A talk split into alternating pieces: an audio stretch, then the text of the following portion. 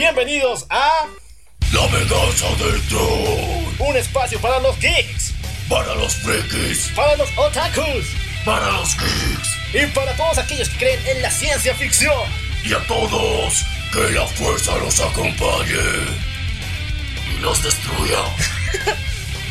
Dale play a esta cosa.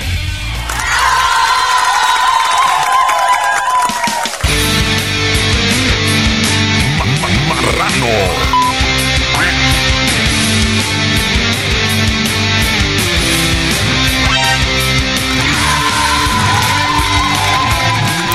Muy buenos días, buenas tardes, buenas noches, buenos viajes trascendentales, buenas fumadas poderosas, buenos topos a usted también para mí y buenas waifus para todo el mundo. Yo soy el Loco Alf Yo soy Maniac. y esto es... La venganza del troll. Eso, otra semanita en el mes de noviembre. Por fin, chicos, solitarios, que no tienen novia, se va a acabar este mes de dolor y sufrimiento, ¿verdad? Sí, bueno, el loco Alf lo dice por la experiencia, pero sí, vamos a acabar este mes de los solteros. Exactamente, se acabó el noviembre sin ti y el próximo mes estaremos torturando a todos nuestros oyentes con el inolvidable, inolvidable Padoru Padoru. Así que muchachos, preparen sus orejitas. Ah, Mentira, no, ese pador pador va a ser denso. Tengan cuidado. No, chicos, si quieren visualizar la experiencia Padoru en todo su esplendor, tienen que visitar nuestra página de Facebook, donde estaremos publicando memes y toda la información respecto al mundo geek. Así que padoro padoro. Para todo el mundo. sí. Bueno, bueno, también en nuestra página estaremos con el reto que lanzamos a las chicas de It Gap, las cuales nos dieron ¿Cuál, una hermosa cuál, cuál, cuál, cuál, cuál, cuál, cuál? No Ah, fue el reto a ellas, fue el reto a ti. Así que las chicas de ItGaf. No, bueno, pero el reto es a ellas para enseñarme. Ah. ya que este reto consta en, de, en que su servidor, el Loco Al, va a interpretar una canción junto con las chicas de It Gap. Y gracias, y gracias, y gracias a la querida encuesta que hemos hecho en nuestros estados, donde ustedes han respondido de forma muy favorable entre dos canciones, nuestro querido loco Alfa aquí presente va a bailar. Momoland de Momoland. La canción de Bam de el grupo de K-pop Bam. Eh, Momoland. Me estoy confundiendo mucho, en serio. Los nombres me alborotan el cerebro, pero lo importante es que voy a interpretar la canción de Bam del grupo Momoland. Yo sé que es una canción muy pinky en todo sentido. Bueno, era mucha maldad elegir ese nombre. Pensábamos que, que los que amaban más a loco Alfa. Yo pensaba en serio que iban a escoger la canción de Shining, pero bueno. Había también la de Shiny, la de Lucifer, por si acaso que me sé la coreografía completa. Pero la de Momoland todavía me, falte me falta adecuarme demasiado. Y de hecho, para esta canción necesitaré dos caderas, porque yo sé que la voy a romper una en este mega reto con las chicas. Así que muchachos, prepárense porque va a estar disponible en nuestro canal de YouTube. Así que vamos a estar más activos, muchachos. Así que tienen que. Espera, espera, papá. Tenemos canal en YouTube. Sí. Pues dilo para que se suscriban los chicos aquí presentes. Bueno, la mayoría no sabe que tenemos un canal en YouTube, pero bueno, tenemos uno ahí donde está nuestro primer episodio del programa de la venganza del troll. Y bueno, vamos a empezar a subir desde el próximo año ya, todos los episodios de la venganza del troll también a YouTube, pero ahí tenemos dos videos de nuestra experiencia en dos eventos, que uno es el Cosplay Day y también el Overlord. Así que tenemos dos experiencias en la hermosa tierra de Cochabamba, donde van a poder ver uno una trivia y en otro la experiencia de cómo se vivió estos dos eventos. Así que se pueden pasar por YouTube. Y bueno, también van a pasarse por YouTube porque próximamente vamos a estar anunciando también el video donde nuestro querido loco Alfa va a estar interpretando la canción Bank de Momoland. Exactamente. Y bueno, como platillo fuerte, decorado con chispitas de colores y con arcoiris. El día de hoy hablaremos de un anime para machos. Exactamente. Si hoy en día dicen que ver los JoJo's y Love Live te hace hombre, en nuestros tiempos era ver esta serie.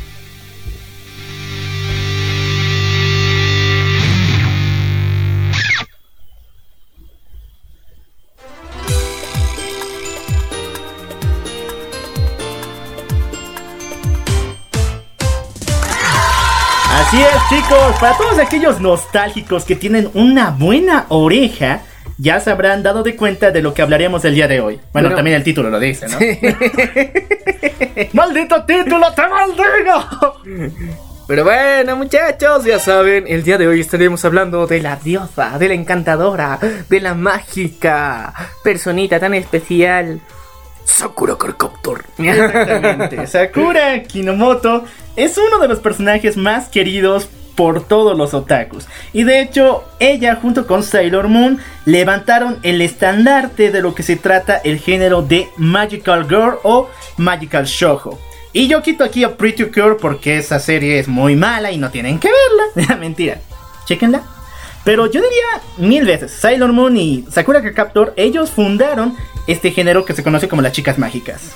Así que, bueno, a estar, va a estar rarito el episodio. Vamos a sacar nuestro nuestro shojo, shojo. No, y también Magic vamos, a sacar, Gear. sí, también vamos a sacar nuestro yaoi intenso, porque esta serie, Ay, no, si no. hay algo que tiene, es yaoi, pero del bueno, del brutal.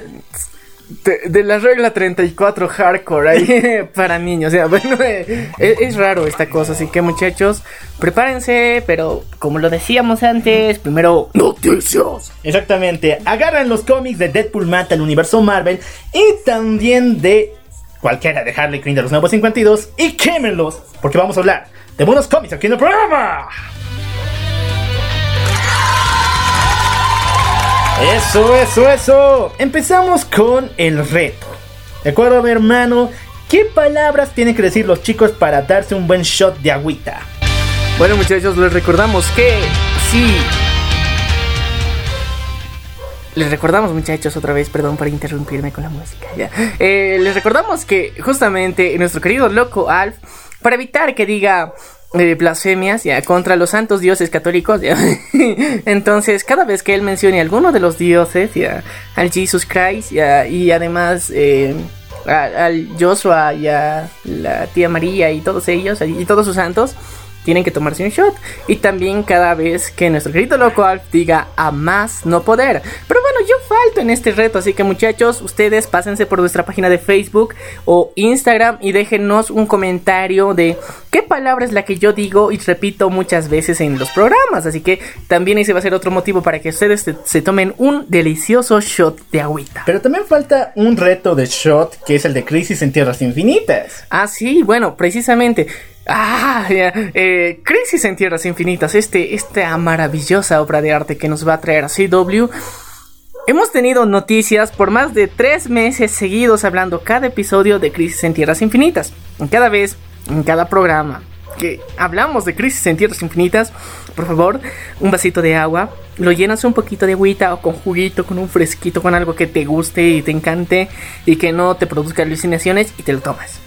Cada vez que digamos Crisis en Tierras Infinitas, a más no poder o mencionamos a la Divina Trinidad y a todos sus santos, cualquiera de las tres razones para tomar un shot. Exactamente, chicos. Y bueno, vamos a empezar rompiendo el reto. Crisis en Tierras Infinitas nos lanza tráiler oficial.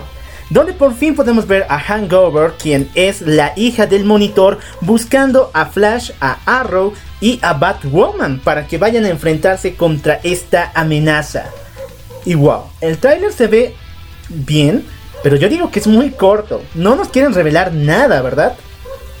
Es que la magia de todo esto, de mostrarnos todo, toda la expectativa, que mira, meses que venimos hablando de esto, no se puede ir por la shit solamente por mostrarnos un tráiler. Recordando también que en eh, para Avengers Infinity War y Endgame, o sea, los trailers nos mostraban menos que nada. Y Crisis en Tierras Infinitas es su equivalente en series. Exactamente, chicos. Si quieren un tráiler espoleador, teníamos ahí el ejemplo de Endgame o de Infinity War, o peor, el de Far From Home. Ah, sí. Eso sí, era dar la película entera en solo 3 minutos. Y de paso, el final de Endgame, ¿o no? Era muy triste lo de Far From Home. Bueno, vamos a pasar a otro tema referido igual a Crisis en Tierras Infinitas. Otro shot, porco. Exactamente, porque hablamos de las imágenes de Brandon Roth en el papel de Superman de Kingdom Come. Y también a un personaje increíble. Tendremos la aparición de Batman dentro de esta línea de Kingdom Come. Sí, chicos. un actor reconocido como el señor Dowler está a punto de interpretar a Bruce Wayne, pero este Bruce Wayne completamente acabado como lo vimos en la, en el serie de, en la serie de Kingdom Come. Si no han leído el cómic, esta nos habla acerca de que Batman, después de haber vivido una vida como vigilante, está completamente deshecho y necesita un exoesqueleto para poder moverse y ha formado robots gigantes en forma de murciélago para poder salvar Ciudad Gótica. Entonces, este nuevo Batman va a formar parte importante de esta nueva, esta nueva propuesta que viene con Crisis en Tierras Infinitas. Y bueno, también recordemos, la anterior semana estábamos mencionando que Michael Keaton ha confirmado su presencia dentro de esto, así que no podemos pedir nada más. Ya tenemos dos Batmans. Sí, obvio, pues si no había el de En Arrow ninguno, bueno, supuestamente se hacía mención al mismo y no existía, no nos mostraron. Faltaría unirlo con Gotham, pero no es coherente. Es atemporal. Eh. Es atemporal, mezclalo con Gotham. Mi Jim Gordon es eterno. Él va a llegar. Te amo, Jim. Lo importante con Crisis en Tierras Infinitas es de que nos van a revelar uno de los secretos mejor guardados de todo DC y Warner. Porque recordemos que el personaje que está interpretando Brandon Roth, el Superman de Kingdom Come, al mismo tiempo es el Superman de Superman Retorna, la quinta película de Superman. Pero al mismo tiempo, el Superman de Superman Retorna es eh, el Superman interpretado por Christopher Reeve en las tres películas de Superman. Entonces, por fin se nos va a revelar qué rayos le pasó al Superman de Christopher Reeve después de haber perdido todo prácticamente. Va a ser raro, honestamente va a ser raro ver a Brandon Roth eh, interpretando, a Christopher Reeve y el mismo interpretaba a Superman. No, no, o sea, interpretando a Superman y al mismo tiempo eh, interpretando a Atom. Porque también es Atom en ah, Leyendas del Mañana. Entonces, eh, vamos a ver qué pasa. Vamos a ver qué pasa. Bueno, DC, en ti ponemos todas nuestras esperanzas. Nos prometiste un evento más grande que Endgame. Y sabemos que lo vas a hacer. Sí, en ti ponemos y no nos queremos volver hemos por culpa de eso. Así que continuemos. bueno, vamos a seguir con las noticias. Y esto sí es para llorar. Porque en un día nos levantaron el ánimo, las esperanzas y luego las mataron. ¿Por qué razón? El director Todd Phillips había comentado al Washington Reporter de que una secuela del Joker estaba en proceso y que él ya estaba empezando a escribir el guion y solo faltaba confirmar a Joaquín Phoenix como el protagonista. Ok. Pero en la noche en el Saturday Night Night, Joaquín Phoenix reveló que no existe ningún plan de sacar una secuela del Joker. ¿Qué pasa, hermano? ¿Por qué nos arruinan así un sábado? Eh, eh, imagínate la, nostalgia, la imaginación y todo lo que tenía que pasar, porque Joaquín Phoenix eh, es conocido por no reinterpretar más de una vez un papel. Es como decir algo que ya, ya teníamos la, esperanza ahí de que no iba a pasar. Luego, uh, Matt Reeves técnicamente sí. Todd Phillips. ah, sí, Todd Phillips está en, en, conversaciones con Warner para continuar con este universo, pero nosotros desde antes de que salga el Joker ya teníamos la idea de que podría hacerse un universo oscuro donde cuenten las historias de los villanos, por ejemplo Lex Luthor, el Joker y otros más en un contexto diferente y atemporal donde todavía no aparecen los héroes. Entonces esto sería un poquito más interesante en nuestra percepción. Pero más adelante vemos que sí, es posible que hagan una, película de Luthor, por ejemplo. Pero no era coherente sacar una secuela del Joker. Es un buen éxito. Obviamente, está más que comprobado. Ni siquiera ha llegado China y es un éxito. O sea, es, es un éxito chingón de los buenos. Aún así, eh, en lo personal, no creo que sea necesaria una secuela. Puede hacerse, eh, como en su momento le dije, no es necesaria una secuela, pueden hacer una película de Luthor en la que se haga referencias al Joker de Joaquín Phoenix y ya, es como un cameo que puede hacer. Con eso nos, nos tienen comprada toda la película. Así de fácil. Pero sacar una secuela me parece innecesario. Bueno, sabemos que Warner últimamente quiere ir en contra de las normas que está montando Mamá Ant y quiere dinero, quiere dinero. Y bueno, con esas noticias, obviamente Disney está temblando, ¿no? Sí, porque imagínate una película de 60 millones de presupuesto ha recaudado mucho, Ya demasiado. va por más allá de los 100 millones, imagínate. Y ni, ni siquiera llegó a China. Imagínense qué pasará. Va más de los 300.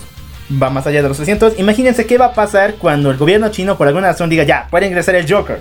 Y, y lo más chistoso es que en esta película sí no hay chistes referentes a China. Pero yo creo que en China tienen miedo de que como en Latinoamérica cuando se estrene el Joker empiezan revoluciones otra vez y protestas. Así que es una de las cosas que están no dispuestos a sacrificar como en Latinoamérica. Y bueno, ¿cuál es tu opinión respecto a una secuela del Joker?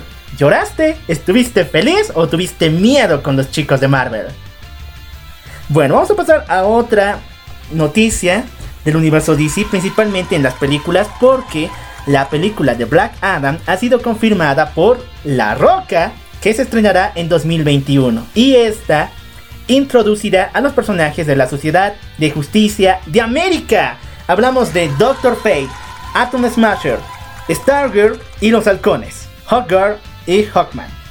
Y como recordarán, se ha confirmado también la serie de Stargear para el universo DC, o sea, para la plataforma DC Universe. Y no solamente para DC Universe, sino igual va para HBO Max y al mismo tiempo para CW y después también para Netflix. O sea, tenemos como cuatro plataformas donde se va a estrenar la misma serie. Y va a estar chingona. Todo esto de mano de que próximamente vamos a tener la película de Black Adam. Y yo creo que después de que veamos Shazam 2 también, todo esto se está uniendo con un universo mágico chingón. Bueno, algo que hay que apreciar en DC es lo ma- la magia, cómo la ha manejado. Algo que Marvel nunca ha podido crear un universo mágico. Sí, bueno, hoy día vamos a hablar de chicas mágicas y bueno, ahora tenemos que hablar de hombres mágicos, ya, de machos mágicos. Bueno, la batalla entre Black Adam y Shazam se ha dicho de que no se puede dar en Shazam 2. Más bien se estaría dando en la tercera entrega y muchos años después, porque cuando se le preguntó al director de la película de Black Adam, ¿cuándo vamos a ver un conflicto entre estos dos? Dijo, ay, ¿se tienen que pelear? Ay, no me acordaba. Ay, ¿cuándo mencionas tú? Pero bueno, obviamente hay que explotar a nuestro querido Shazam, a nuestro Zachary Levy, para que siga explotando ese papel, porque lo hizo muy bien. Lo hizo muy bien y es necesario que lo siga haciendo. En una tercera película no me molestaría en lo personal. Y además, ya que en el final de la película de Shazam vemos cómo los demás niños adquieren sus poderes, ¿qué van a hacer con ellos? O sea, tenemos que ver cómo se entrenan también ellos, porque igual le costó a, Shazam adaptarse a ese cuerpo adulto. Lo mismo podría pasar en la segunda película y así en la tercera hacerle mierda. ah, ah, bueno, habla Katam. Y bueno, chicos, ¿cuál es tu expectativa respecto a la película de Shazam? De Black Adam, puerco, de Black Adam. De Black Adam. Ay, perdón. Bueno, también para Shazam, ¿no? Sí, también. Dos, pero.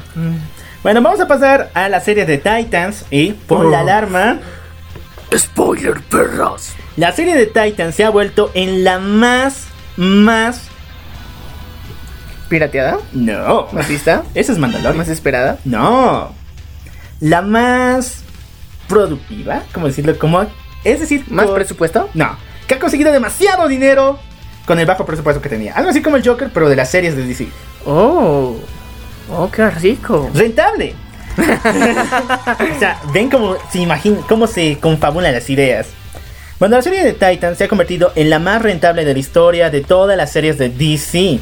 Y eso pensando que su presupuesto, por la calidad que tiene, supera a la CW. Sí, obviamente. Eh, bueno, publicamos un meme, un chistecito en nuestra página.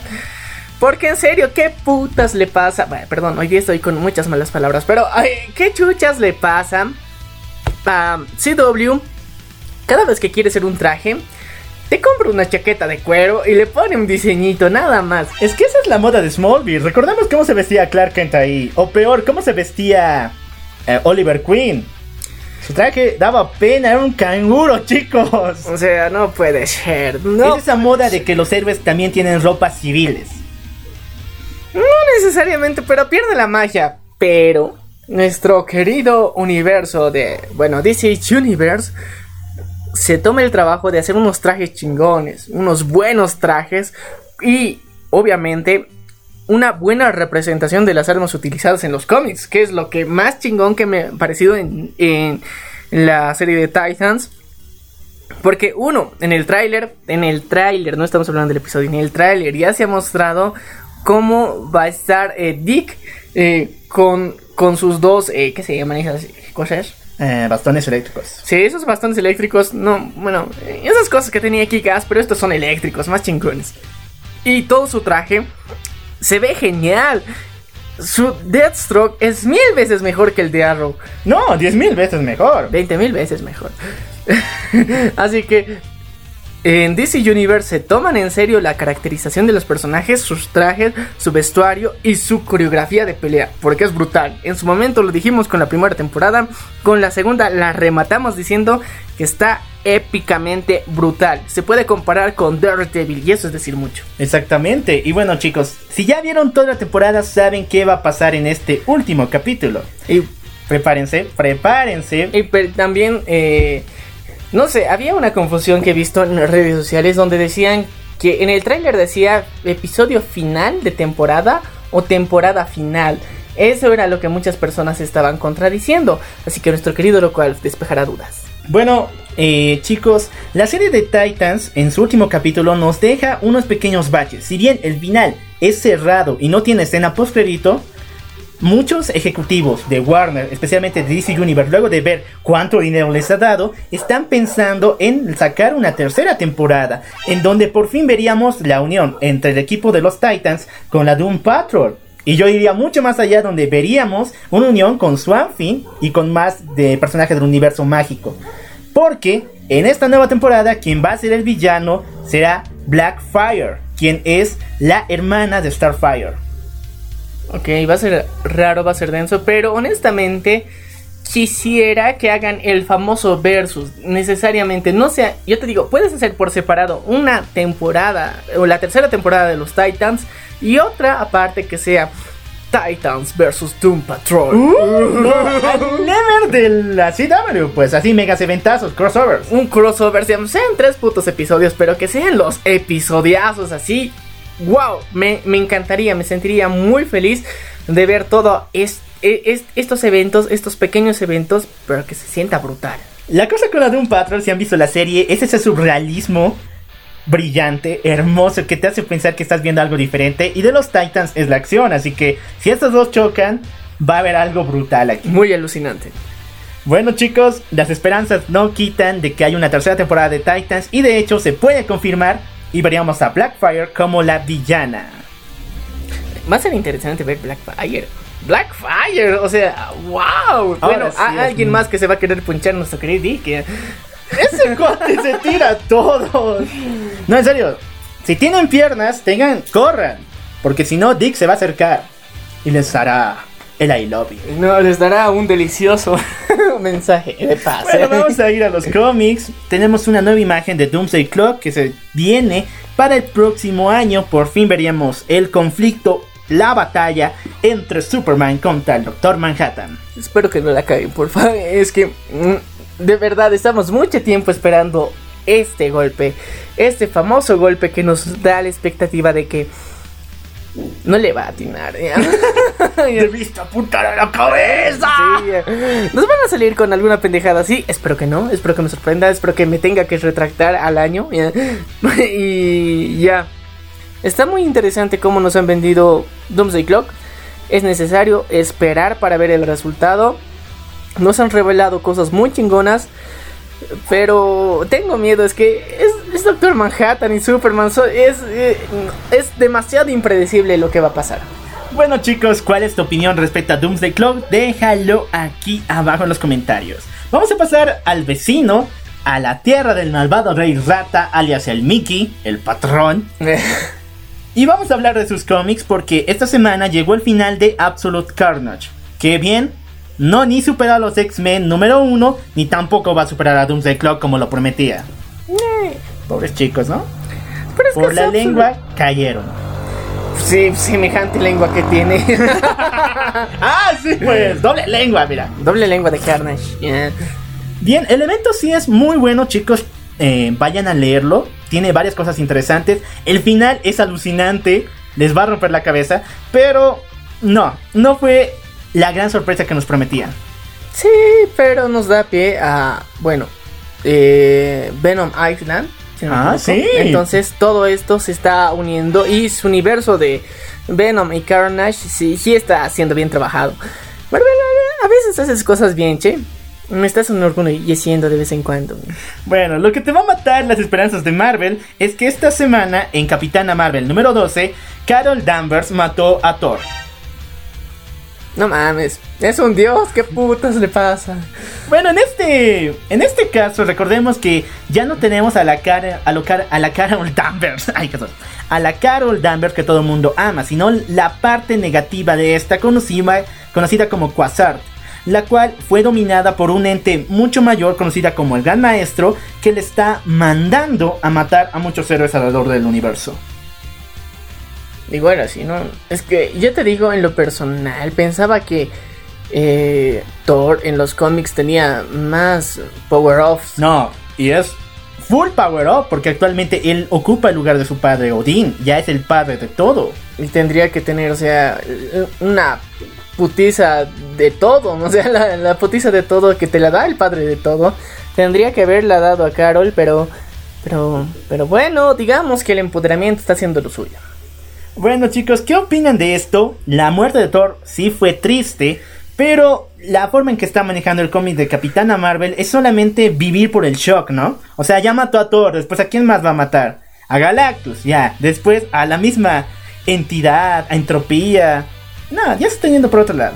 Sí, o sea, dan- es como, se le están volviendo Deadpool ya. Ah, Así sí, que, pero nah. esta ya no ni chistes, ni gracia, solamente es una asesina despiadada. Sí, hasta Punisher tiene más gracia. Mmm, bien dicho. bueno, vamos a pasar a más cómics de Marvel y aquí es donde nos vamos a palmear la cara como simios. A ver, prepara tu llamado de simio. Porque se nos reveló quién fue el primer superhéroe de todo el universo de Marvel. Y este era un T-Rex llamado Starbrand. Bueno chicos, a ver si no lo sabían, en Marvel los dinosaurios jamás se extinguieron. Estos más bien desaparecieron a un portal que los llevaba a un univer- universo paralelo conocido como Tierra Salvaje. Y la pregunta siempre estuvo ahí, ¿cómo rayos los dinosaurios sobrevivieron a ese meteorito? Bueno, el día en que el meteorito, que estaba destinado a matar a la Tierra y a los dinosaurios, llegó a la Tierra, este fue recibido y chocando con el cuerpo de un dinosaurio, un T-Rex llamado Starbrand. Desde entonces, Starbrand se convirtió en un dinosaurio con superpoderes que lanza el Jamejameja por la boca. Y se volvió en el guardián más grande de toda la historia. Es, es como un Biju en sí, no, no es como un Kamehameha. Bueno, sí, es como la Villudama, pero la Villudama es, es bonita. O sea, esto es el Jamejameja, neta. Sí, sí es el Kamehameha, pero, pero, eh, ya tenemos un Biju local, ya. en Marvel. ya. O sea, Made in la Tierra. Made in la Tierra, Made in no con magia, ya, Made in extraterrestres power ups, ya. Ya, Marvel, está bien. A ver, yo te digo la verdad. DC tiene un fetiche con los murciélagos. Sí. Un fetiche grande. Marvel tiene un fetiche para así blasfemo y enfermizo por los dinosaurios. Recordemos la Tierra Salvaje o incluso cuando estos héroes de la... De este grupo que no me acuerdo muy bien, pero había un chico que se volvía en dinosaurios que para salvarlos tuvo que aparearse con ellos. Y eso está en los cómics de Marvel, así que ya Marvel, parale tu fetiche con los dinosaurios. Parar, parale tu fetiche con Jurassic Park. Yeah. Oye, no, que, que- es que desde que está Disney ya, en, todo, en todo esto, tiene más libertad creativa, pero, o- y también, los dinosaurios es algo muy explotable, honestamente, sí, en algún momento de tu vida te han gustado los dinosaurios, y es inevitable, pero darle tanto protagonismo a algo que no existe no funciona. Bueno, bueno, tenemos un montón de personajes que no existen. O sea, algo que pasó hace mucho tiempo. Y que también científicamente no está comprobada la existencia de los dinosaurios. O sea, no, no está comprobada la anatomía específica de los dinosaurios como nos han vendido durante todos estos tiempos. Así que investiguen más y se van a dar cuenta que el dinosaurio, el T-Rex, que tanto admiran, no fue así realmente por los, los eh, que se dicen estos paleontólogos. Por los de verdad, no los de History que están comprados. Uh, declaraciones fuertes, hermano, declaraciones fuertes. Perdón, Oslac, perdón. Sí, perdón, Oslac. Perdón, patrón. Pero lo importante con los dinosaurios de Marvel es de que es algo muy raro y es sacado de los pelos. Les aseguro que de aquí a unos cuantos meses vamos a ver a Starbrand como el nuevo juguete de moda. Y hasta aparezca en las series de los Vengadores en, en Disney XD. Y ahí va a aparecer y vamos a comprar sus juguetes. Yo no, pero sí va a estar ahí. Bueno chicos, ¿cuál es tu opinión respecto a Starbrand, el mejor dinosaurio? Mucho mejor que Barney. No, Barney, nadie lo supere ese degenerado. ¿eh? Vamos a pasar a la última noticia de Marvel, la cual nos dice que acaba de publicarse el libro de arte conceptual de Endgame y también el de Infinity War. Y en este se nos muestran muchas imágenes increíbles, las cuales pudieron haber salido en la película de Endgame. Por ejemplo, tenemos imágenes del bebé Thanos, donde veríamos su pasado cuando él empezó a interesarse en la política y después advertir a la población por lo que sucedería después. y ahí entenderíamos que muchos genocidas tienen razones justificadas. No, mentira, Más no, justificado de lo que estaba en, O sea- en Infinity War. Sí, creerías gracias a esas imágenes y si lo hubieran puesto en la película que él sí tenía razón para matar gente y lo defenderías más que a Hitler, en serio, eso sería raro. Nice. Sí. Das petame. Bueno, también tenemos más imágenes. Por ejemplo, una donde Doctor Strange cambia de atuendo con Iron Man. Sí, Iron es- Man. esto, esto me he cuestionado mucho porque vemos como ah, Doctor Strange está con la armadura de Iron Man y el ojo de Agamotto en medio en vez del reactor. Y eh, Tony Stark está con la capa de no me acuerdo qué. La capa de levitación. La capa de levitación, esa madre. Y con su reactor al mismo tiempo. Entonces es chistoso porque eh, en el arte conceptual vemos como Doctor Strange eh, por las manos en vez de lanzar su lucecita brillante. Eh, depende- en vez de lanzar rayos repulsores. rayos repulsores eh, eh, lanza sus sellos, así todo. ¡Wow! Qué, qué, qué, qué intenso, pero eso, ¿qué utilidad tenía eso? Me pregunto yo. Bueno, según los hermanos Rousseau, hicieron estos conceptos con el propósito de que Doctor Strange pudiera aumentar sus poderes mágicos. Pero yo digo, ¿y por qué? Es una armadura nanotecnológica, no tiene nada que ver con la magia. ¿O qué? ¿La tecnología de Tony Stark tiene que ver con la magia? ¿Es él un dios? No. Nos lo quieren vender así, nos quieren vender a Tony Stark hasta en la sopa. Pero te creemos, Tony, pero no es necesario tanto de ti. Ya. Y bueno, tenemos muchas, muchas más imágenes respecto al libro de arte. Y una de las más importantes, según a mi parecer, sería ver a Nebula con el guantelete del infinito. En lugar de Tony, quien tenía que dar el chasquido era Nebula, quien se iba a sacrificar por todos, salvando el universo. y bueno, Nebula. Mm, No, pues eso sale en el cómic de Infinity Gauntlet, donde supuestamente se está basando Infinity War y parte de Endgame. Sí y no. Eh, Nebula me agrada. No puedo negarlo, me agrada. Tiene un outfit muy chingón. Es muy progre. Pero como máquina no sería muy coherente. No tiene en, en mi percepción, en la versión cinematográfica, lo necesario para agarrar un guantelete.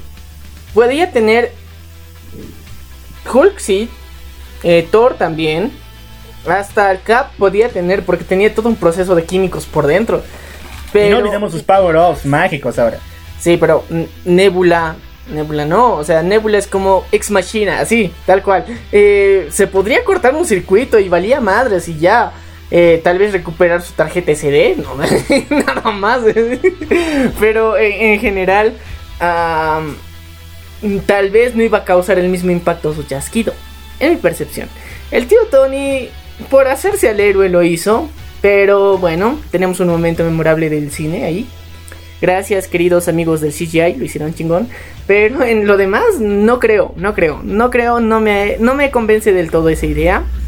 Hubiera preferido en serio que, que Thor, por redimirse de su obesidad, haga el, el chasquido. O mucho mejor Hulk. Imagínate, él quedó como la gallina oficial de Endgame y como el peor vengador.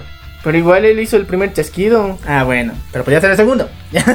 con la otra mano y quedarse así, manco, por siempre, forever. Sí. No, yo creo que su Gansu le extrañaría. Bueno, chicos, ¿qué es lo que opinan ustedes respecto a estos estas escenas?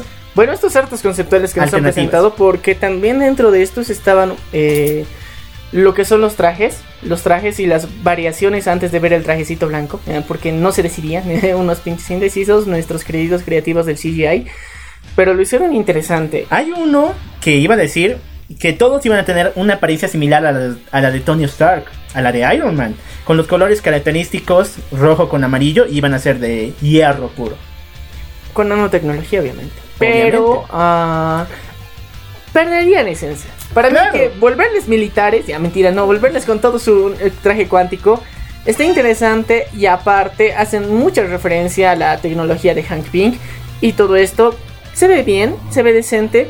Aunque me hubiera gustado también ver la versión que tenía un- una tipo capa protectora encimita, una tipo estela. La que vimos igual en Guardianes de la Galaxia. Y eso hubiera sido más interesante.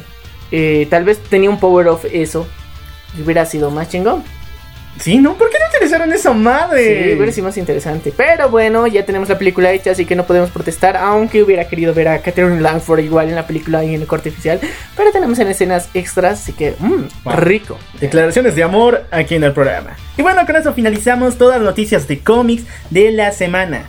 ¿Qué es lo que, qué es lo que más te gustó a ti y cuáles nos faltaron? Eso depende de tu opinión. Nos dejas en comentarios por si sí. ¡Eso! Vamos a hablar de anime aquí en el programa. Tienes que sacar. Espera, ahora sí. Tienen que ir a sacar sus orejas de Nequito. Tienen que ir a sacar sus onichans del armario. Porque vamos a hablar de anime aquí en el programa. Padoru, Padoru. Se viene Navidad y los vamos a traumar con esa maldita canción. A ver, vamos con las primicias que nos dicen que este 17 de enero se estrena la película de Made in Abyss. Bueno, una de las más tristes en toda la existencia. Si no la viste, no sabes qué es llorar. Y esta película nos va a mostrar que si ya has sufrido demasiado, nunca es poco y te van a hacer, llorar más. Bueno, sí. Muchas personas dicen que no se puede caer más bajo y yo les aseguro que sí se puede. Así que, em, tristemente es cierto. Aunque eh, preferible es que vean este anime, esta película que va a salir, la cual de alguna forma les, les sirva como, como ese salvavidas para no caer más bajo. Tranquilos muchachos. Bueno, no lo olviden, la película de Made in Abyss Soul Deeper, este 17 de enero. Y bueno, también tenemos ya las imágenes oficiales de las chicas del Bank Dream con los outfits de Ray Zero. Y se ven preciosas, se ven increíbles. El detalle es cómo vamos a diferenciar a Rem y a Ram. Te dije la otra vez, la trabita. Ya chicos, para todos aquellos que no puedan encontrarle la tablita. La tabla. La tabla. No, todo, Ram, contra, ya. todo contra Ram aquí, no, no más. No, no, ya, perdón, perdón, Ram. Te, te quiero mucho, pero hay que encontrar la, la trabita. Tra- La trabita. Bueno, para todos aquellos que no encuentren la trabita, eh, la chica peli azul, que no me acuerdo su nombre en el Band Dream, es quien está interpretando a Ram. Y la chica peli negra está interpretando a Rem. Y bueno, sí, se ven hermosas. El detalle es de que cómo vamos a jugar con estos outfits.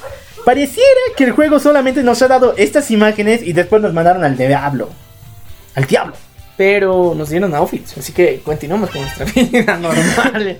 Bueno, vamos a seguir hablando de mucho más de Rizero porque esta semana han surgido unas falsas noticias que aseguraban que la película de Rizero, o mejor dicho, su segunda ova, Boss of the Ice, iba a ser una...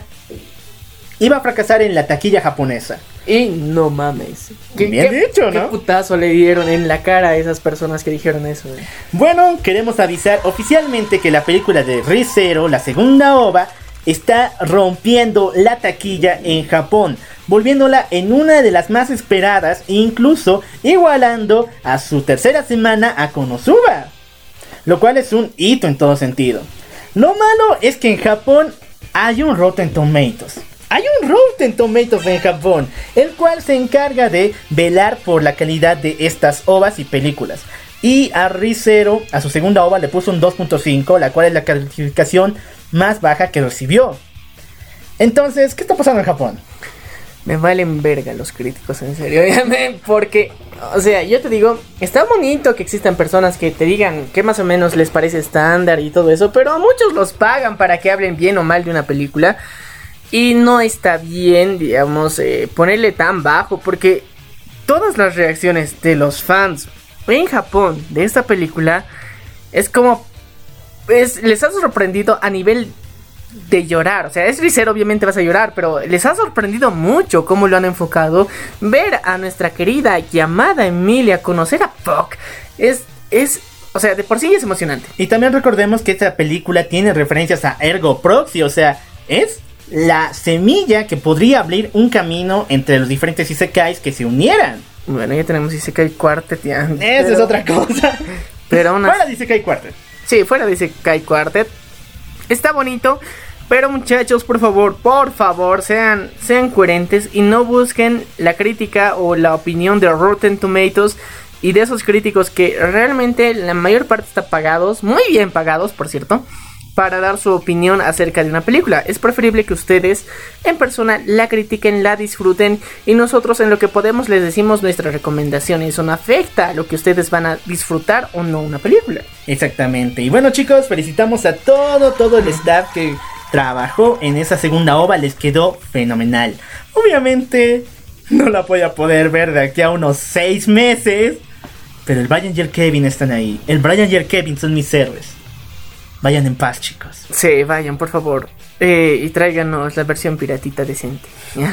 bueno, vamos a pasar al mundo del manga porque Boku no Hero estrena su volumen 25 donde por fin van a poner a nuestro querido Shiraki como el gran villano de todo Boku no Hero. Recordemos que el pobre tipo siempre ha sido aplastado una y otra y otra vez. En la primera temporada, ¿quién era? Era All for One. En la segunda, igual All for One. En la tercera, estamos Overhaul. En la cuarta, Dextex.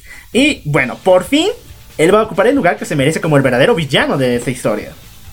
Ya es un... Era necesario.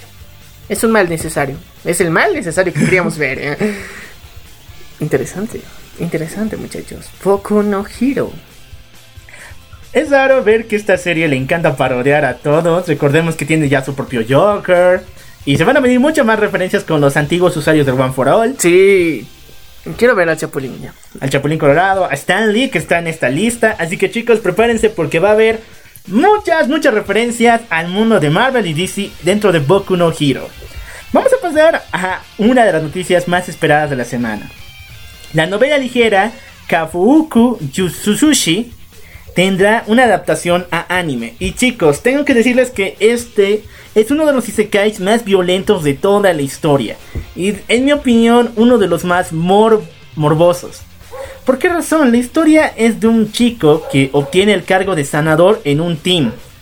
Él era de este mundo y fue llevado al mundo Isekai y ahí es donde le dieron ese cargo de sanador. Ok, como es tan fraile el cuate, lo van a traicionar, lo van a meter en un hoyo y lo están a punto de matar. El tipo como siempre va a decir, no, el mundo me odia, voy a matarlos a todos. Pero aquí viene el punto. El único poder de este cuate, aparte de sanar, es volver a los hombres mujeres. Ya.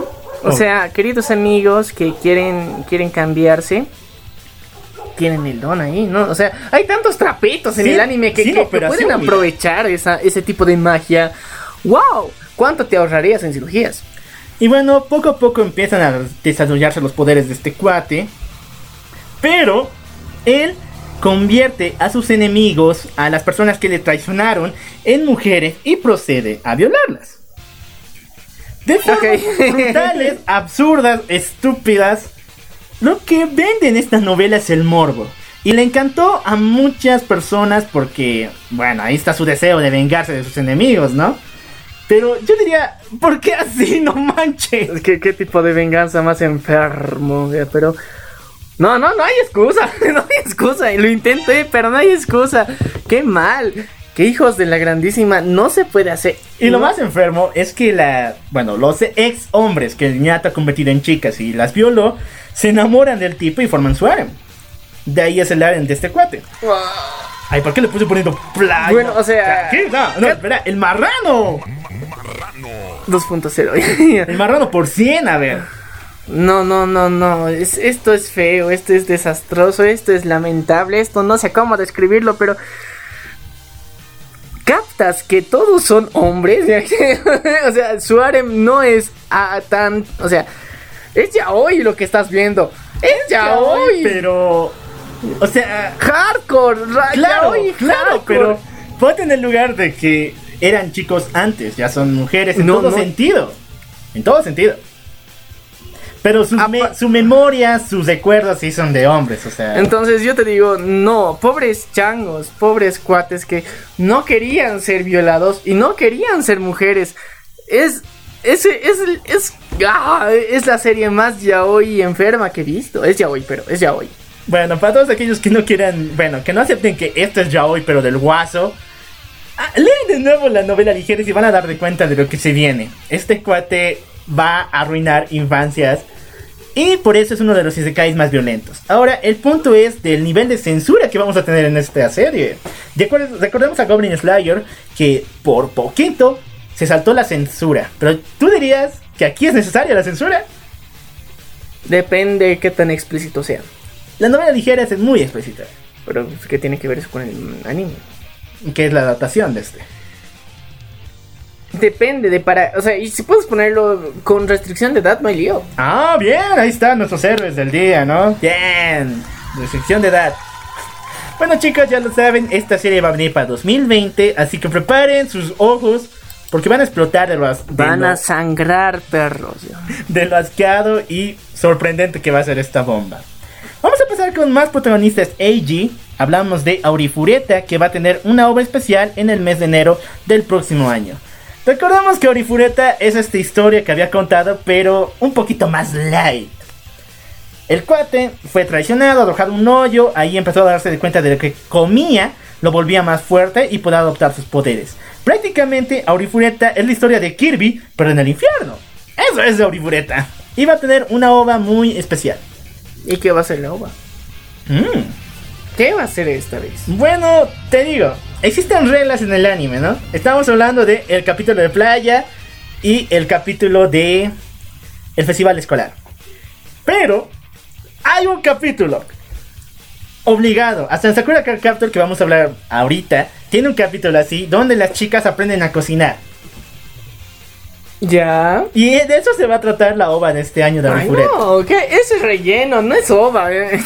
Pero es que así les gustan los chicos. Si es que no tienen el capítulo de playa, va a ser un capítulo así donde aprendan a cocinar, donde haya festival escolar. Yo te digo, ña, no, ña, ña. no tengo nada contra la gastronomía. Es más, me encanta. Soy un fan, en serio, me encanta la comida de autor aquí. Mi querido local es testigo. Pero, ya. No puedes relleno así. o sea, una historia no necesita mostrar cómo cocinan, porque sabes que comen. Si no, ¿cómo estarían así de mamados? ¿No ven? o tampoco necesitas saber cómo van al baño. Escucha, Fate, escucha, héroe del escudo. No necesitamos saberlo, no necesitamos. A menos que, o sea, hay universos muy raros donde su comida es muy exótica. Por ejemplo, lo de. ah, este chavo que no me acuerdo. El Showman, en la serie de cocina también. Pero hay, hay comidas, o sea, súper ex- extrañas. Por ejemplo, en Dragon Ball, Ah, cocinan también. dragón. O no, coci- cocinan dragón y dinosaurios. O sea, es, es- es algo exótico todo lo que nos muestran. Sí es exótico y realmente es interesante, sí. Pero si vas a cocinar un, un ¿qué se llama esas cosas? O bento. No, no mames, o sea, ya, ya sabemos que existe el evento. Hay tutoriales en YouTube para ver cómo se hace evento paso a paso.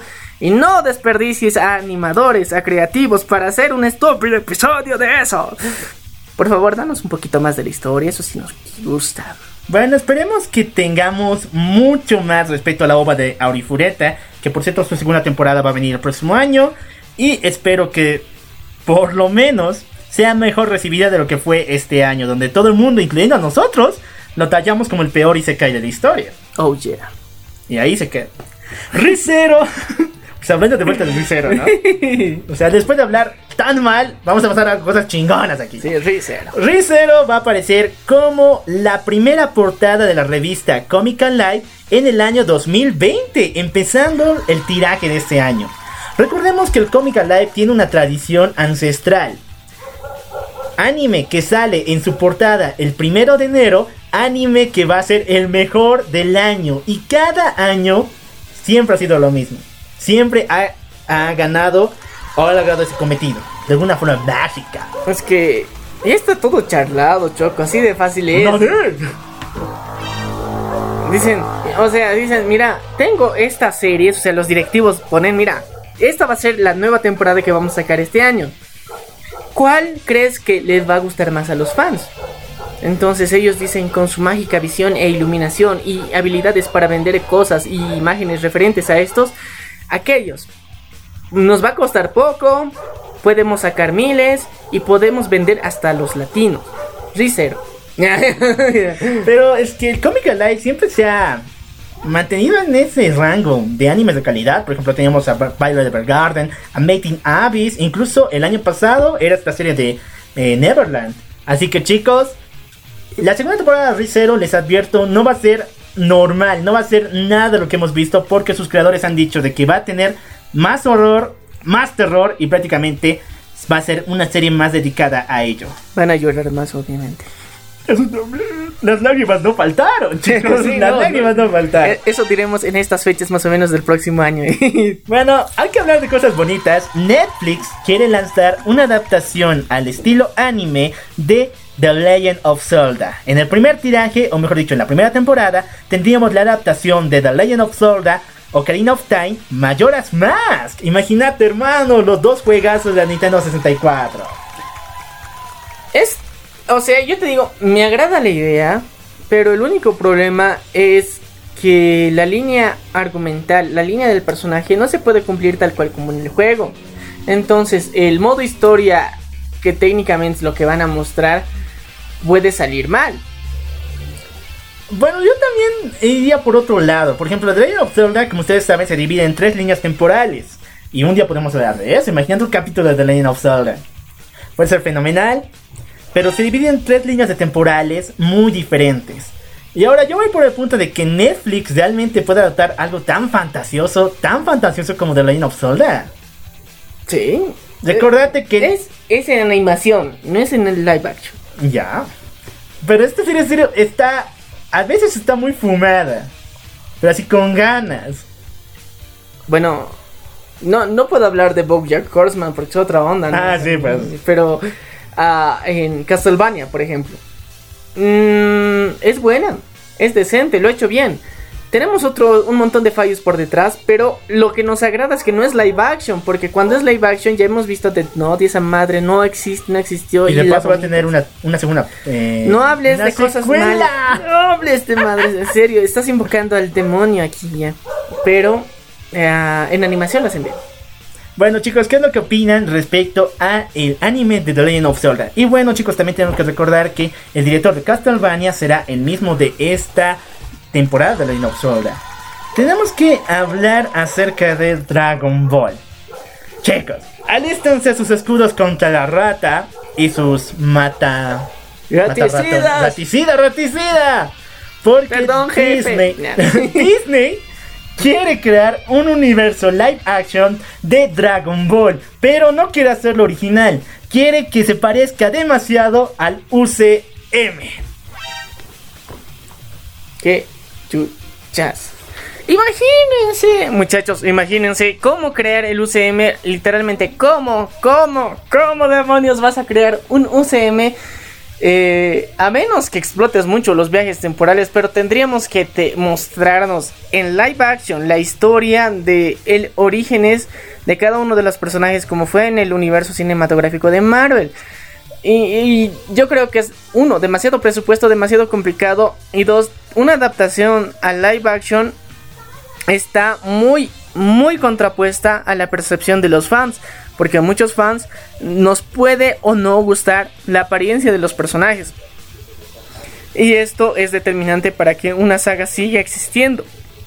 Marvel tuvo un gran atino en cómo eh, seleccionó a las personas encargadas de llevar a cada personaje. Pero imagínate que escojan mal a Piccolo, que escojan mal a Freezer. O sea, un cambio y una pequeña variación puede arruinar todo. El punto con Disney y sus live action es que le quitan lo mágico a lo mágico. Vean la, la película de Aladdin o incluso la del Rey León, chicos. No tiene nada de mágico. O incluso La Bella y la Bestia. ¿Cómo rayos vamos a adaptar un anime tan metido en la magia y en lo universal, en lo alienígena como es Dragon Ball? Con CGI. Uy, qué mal. Así que chicos, ¿qué es lo que opinan respecto a los planes de el malvado rey rata o conocido como Mickey, el patrón? el patrón del mal. el patrón del mal. Bueno, con ello finalizamos todas las noticias respecto al mundo anime. Y tenemos que pasar a muchas más porque vamos a hablar acerca de esta nueva película que se está lanzando de Pinocho. Ajá. Exactamente, dirigida por Roberto Benigni. Bueno, eh, uno, tenemos que, bueno, está dirigida por Mateo Girone. Entonces el actor que va a interpretar a Gepetto es Roberto Biagini, Biagini, Biagini. Biagini, ah, no sé, no, no me sale bien. Mm, Benigi, Benigi, algo así, Biagini, ah, me sale mal. La cuestión es que este actor, nosotros, aquí, nosotros, las personas que hemos visto cine italiano, ya, Italiano. Y yo creo que la mayoría de ustedes en su momento ha visto la película La vida es bella.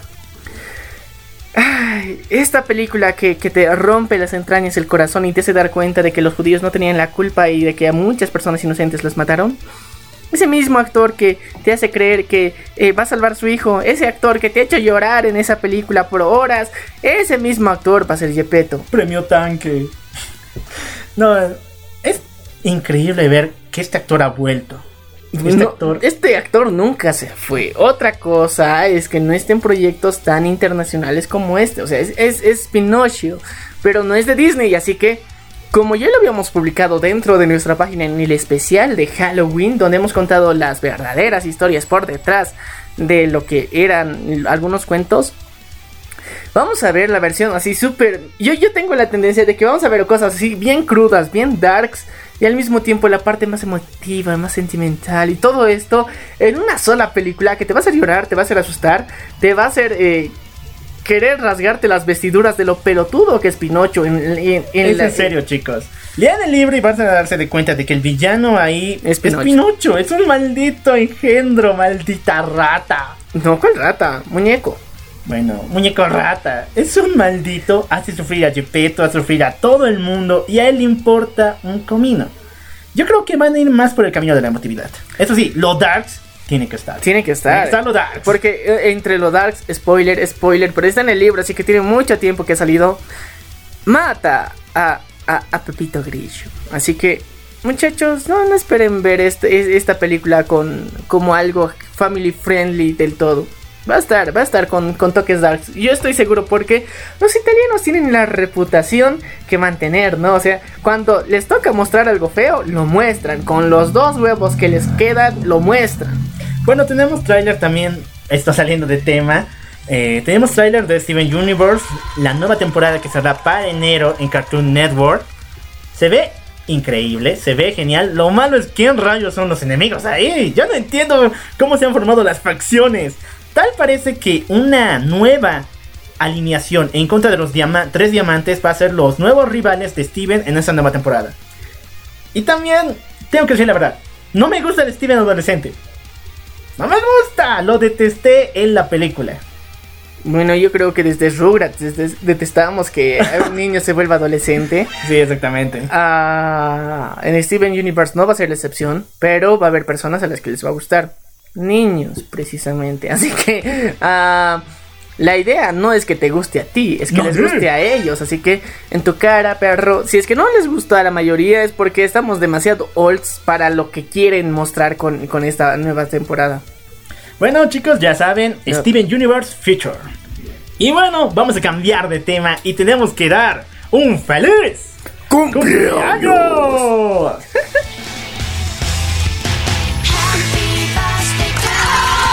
A ver, chicos, esta semana tenemos cumpleañeros, pero increíbles.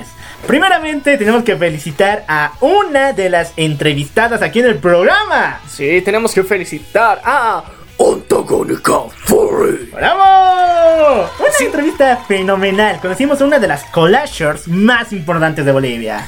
Bueno, del mundo, ni siquiera Uh, de sí. Bolivia. Y en serio, nos, nos contó un poquito del lado sentimental, su pasión, la pasión por las tijeras, la real, es 100% real, no fake. Y en serio, qué genial, qué genial, cómo nos ha dado un giro en cómo se puede hacer la perspectiva, porque a pesar de que sus trabajos siempre tienen ese surrealismo medio darks, ella es una persona que irradia mucho amor, mucha calidez, entonces muchachos, a veces el arte y el artista son dos cosas diferentes y esto nos lo demostró, nos encantó la entrevista y queremos mandarte un feliz ¡Cumpleaños! Bueno, otra persona muy importante que cumplió años fue Scarlett Johansson. Y bueno, aparte de ser la viuda negra, ella tuvo papeles fenomenales. Por ejemplo, fue la voz que acompañó a Joaquín Phoenix en esta hermosa película de Her. Sí, ay, qué seductora ya. Pero ah, recordemos que también eh, Scarlett Johansson tiene un álbum grabado, pueden buscarlo en Spotify, así que hay, hay, hay, para que se seduzcan más de su melodiosa y extrañamente con una quebradita de voz muy bonita. ¿eh? Hay algo extraño con Scarlett porque si bien su, su figura te atrae, es muy hermosa, su voz te va a enamorar. Su voz te va a hacer fantasear tu vida entera. en serio. Y, y un detalle muy importante, aunque en su momento lo dijimos, bueno, nuestra querida Scarlett se rebajó algunas tallas para, para que se valore más su talento. Nosotros nos pusimos de luto en su momento, pero... Y seguimos todavía. Seguimos todavía. sí, eh, pero aún así hizo un excelente trabajo en Avengers Endgame. Lo apreciamos mucho. Yo estuve muy molesto durante mucho tiempo porque no se le hizo un digno funeral y ahora recordando heridas del pasado, pero sí. Bueno, Scarlett, feliz cumpleaños. Pero también tenemos seguidores que cumplen años esta semana. Vamos con el primero. Con Gustavo Apodaca. Gustavo Apodaca, feliz cumpleaños, quien cumple años el 14 de enero. También tenemos. No, estás, estás mal, perro. Agosto. 14 de agosto, ya pasó, pero igual. Feliz cumpleaños retrasado. Es diabólico. Tenemos otro cumpleañero, el cual es Ronald Calle, quien cumple años el 30 de febrero. ¡Feliz cumpleaños! Adelantado. Y bueno, con esto finalizamos todas, todas las noticias de esta semana y empezamos con el tema del día, ¿verdad? Claro que sí, ahora sí se viene lo bueno. Ahora sí vamos a ponernos un poquito pinkies y nos encanta. Lo amamos. Prepárense, puercos.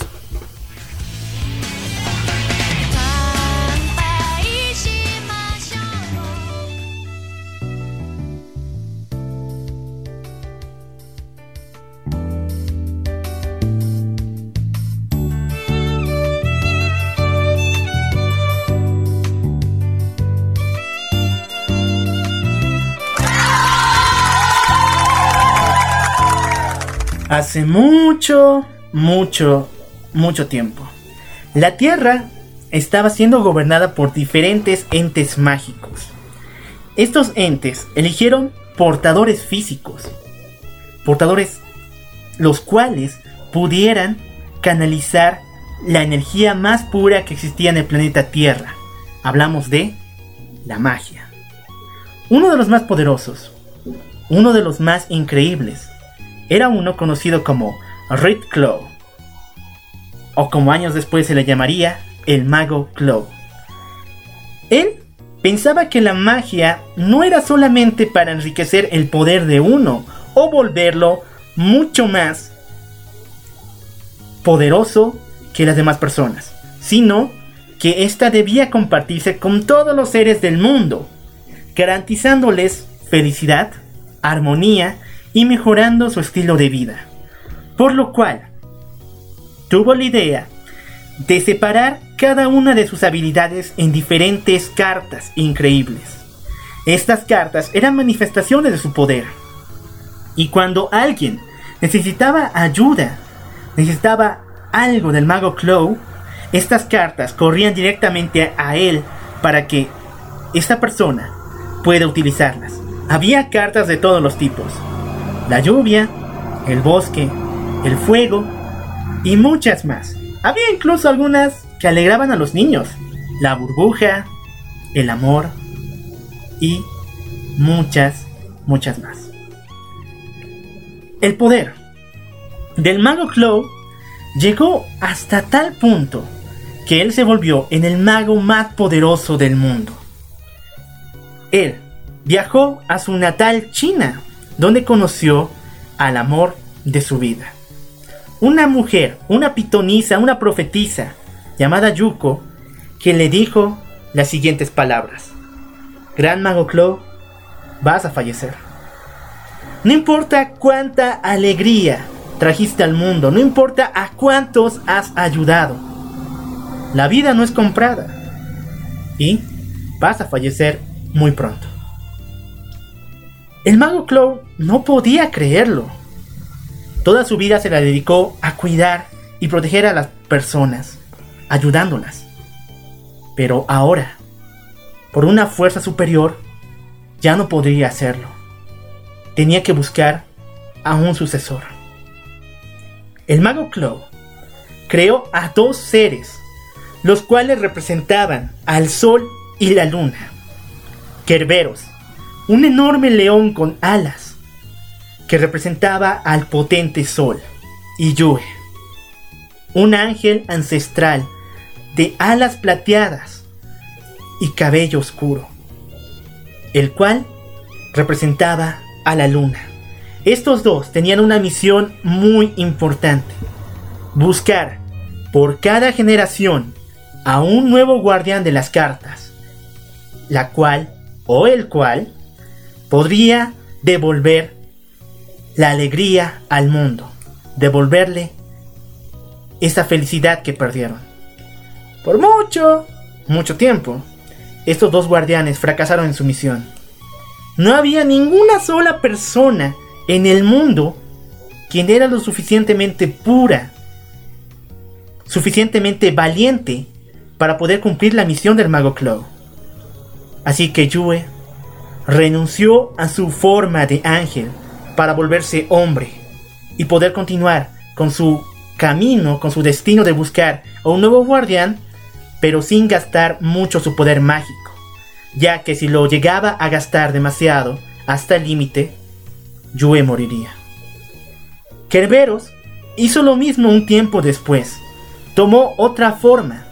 Del enorme león alado, se convirtió en una especie de osito de peluche con alas, el cual guardó todas las cartas dentro de un libro y se la entregó a la familia de los descendientes del mago Clow, a la familia de su esposa Yuko.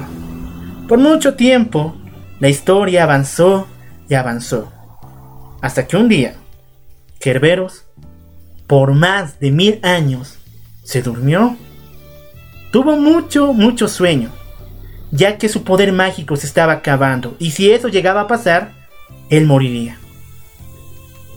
Tuvo tanto sueño que perdió las cartas Clow. Y aquí inicia nuestra historia.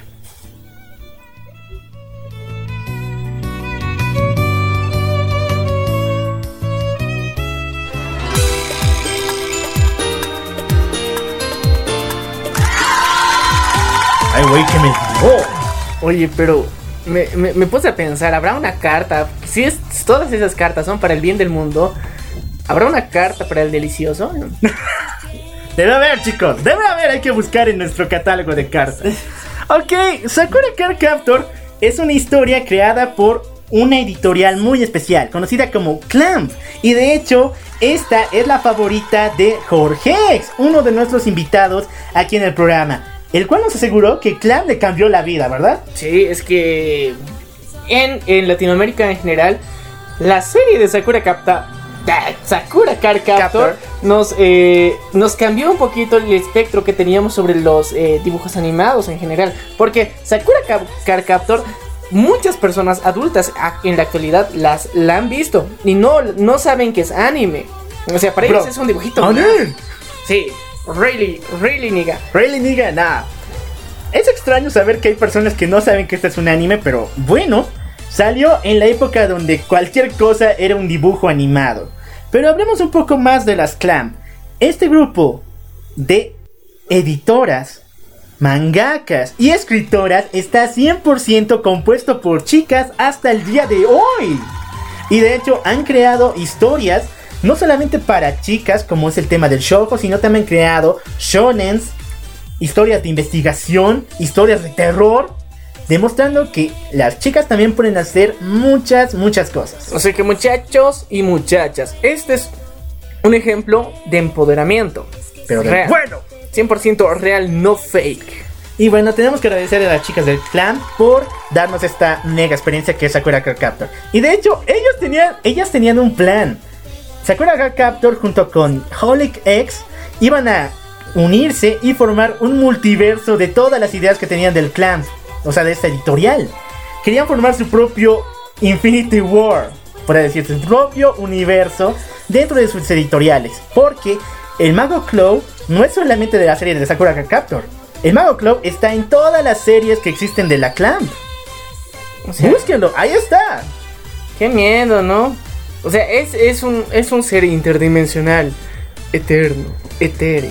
Y al mismo tiempo ah, nos muestra... Es como... Es como un Sanin, así, hasta cierto punto. Podría ser la versión eh, de Madara buena, ¿no? Podría ser. Yo diría más bien como una especie de, de dios. El dios del universo Clamp. Es algo así. Y el Mago Claw está en todas las publicaciones que han lanzado desde Sakura Card Captor hasta el día de hoy. Es algo fenomenal. Y la pregunta es, ¿por qué nunca hicieron un crossover con todas sus series, verdad? Chicos, lo hicieron y era tan bueno, tan bueno el crossover que no sabían cómo terminarlo y lo dejaron hiatus. Hablamos de Subasa Chronicle, al cual podemos dedicar un capítulo completo. Y bueno, por eso estamos empezando con el inicio de todo. Estamos Ah, sí. empezando con Sakura. Y bueno, estábamos mencionando a dos de los personajes que realmente son muy importantes. Y bueno, es raro también lo que pasa con ellos, pero aún así son muy importantes. Estamos hablando de Yuki y Kero. Exactamente. Después van a saber qué pasa con ellos, chicos. Tengan cuidado. Lo importante es que ya hemos dicho que Kerbero se había quedado con las cartas y las había sellado en un libro. Después de no sé cuántos, 10.000 años, el león tuvo sueño. Y cuando se estaba a punto de echar una siestita, el libro está desprotegido. Y justamente el libro había pasado de manos en manos hasta llegar a la casa a la casa de Sakura. Sakura Kinomoto, la cual era una niña de 10 años. Imagínate. Bueno, pues tiene más vida amorosa que yo. ¿eh? No, en serio, es triste, chicos, es triste. Bueno, ya. Sakura es una chica muy, muy alegre. El detalle con ella es de que odia todas las materias del mundo, excepto educación física, en la cual es muy, muy hábil. Tenía que tener un superpoder, ¿no? Obviamente, Choco. Ahí van. Bueno, un día su papá se tiene que ir en la noche porque él es investigador, es arqueólogo y maestro dentro de una universidad, el señor Fujitaka. Y bueno, Sakura está sola y un día escucha de la nada que algo se está moviendo en el sótano. Y no, no es su versión malvada. No es Mickey, el patrón. No, tampoco es su versión malvada como de Barbie. Ah, sí. Algo se está moviendo en la sal, en el sótano. Así que Sakura se decide a bajar y ver qué está pasando. Cuando se encuentra con un libro extraño que nunca estuvo ahí, o por lo menos ella nunca supo que estaba ahí. Empezó a desenvolverlo y se dio cuenta de que este libro era más bien una caja. Y por error lo hace caer. Las cartas se caen al piso y después aparece un osito volador. El cual dice, ¡No, Sakura! ¡No, aléjate de esas cosas! Bueno, yo creo que debi- debió decirlo mucho antes, antes de que salga el polvo y ya sabes, las alucinaciones empezaran. Bueno, osito le dijo, no lo hagas, no te acerques a esas cartas, pero como la curiosidad mató al gato y Sakura era el gato en esta ocasión, agarra la carta que poseía que decía, vuelo. Y ella empieza a leer, vuelo. Un enorme poder de viento sopla por toda la casa, haciendo que las cartas que estaban en el, li- en el libro empiecen a volar como locas por todas partes, e incluso saliendo de la casa. Imagínense el trauma. No, en serio. El punto es de que después de haber perdido todas las cartas y solo quedarse con una, la carta del vuelo, Kero, o mejor dicho, nuestro pequeño osito volador, le dice que ahora es su obligación ir a recolectar las otras cartas. Hermano, ¿qué harías si un osito volador te dice que es tu obligación recuperar las cartas? Le agarro del cuello y lo meto en leche para que se muera. Bien dicho, chicos. Pero bueno, Sakura es muy buena y. Es muy buena. Y ella es muy ingenua también en algunas partes porque era obligación de Quiero cuidar esas cartas por su vida. Y ahora él está obligando a buscarlas por todo el mundo. Ahí es donde tenemos que ponernos mafiosos, ¿no? Decir, y mi presupuesto, y el sindicato, y qué pasa si me muero, seguro de vida. Sí, mi- imagínate, hasta, hasta Bilbo tenía un contrato para ser saqueador, pero Sakura pues. no tenía. Bueno, 10 añitos también, ¿no? A ver, chicos, maestros, tienen que enseñar de estas cosas a los niños de 10 años, ¿o no? Obviamente, todo No sabes cuándo los van a elegir como car captors. ¿Cuándo se van a volver niños mágicos? O, o tampoco cuando van a empezar a querer perseguir ahí Pokémon con su celular. Exactamente, chicos. Así que maestros enseñen de estas cosas del sindicato, de sus derechos laborales a los niños de 10 años. No sabe qué va a pasar. Sakura, como es muy, muy buena, está dispuesta a correr con esta misión. Pero todo se va a ir al diablo cuando se dé cuenta de que la primera carta que tiene que capturar es un pájaro gigante, el cual vuela y provoca tormentas horribles. A ver, ¿por qué suponiendo esto? ¿Sí? Así está bien.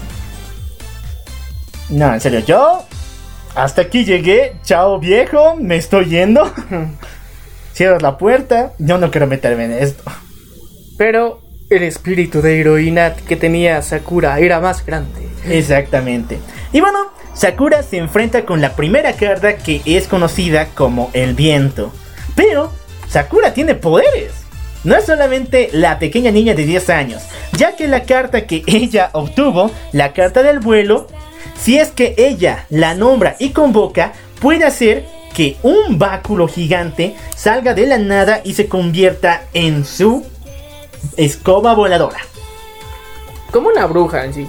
Pero en sí era un báculo. Te estoy corrigiendo, puerco. Es un báculo. Es más bien una llave al comienzo y después se vuelven un báculo. Sí, pero no es escoba. Bueno, ya, es un báculo volador. No es escoba. Ya, el báculo volador, chicos. Ahí está. Hashtag el báculo volador.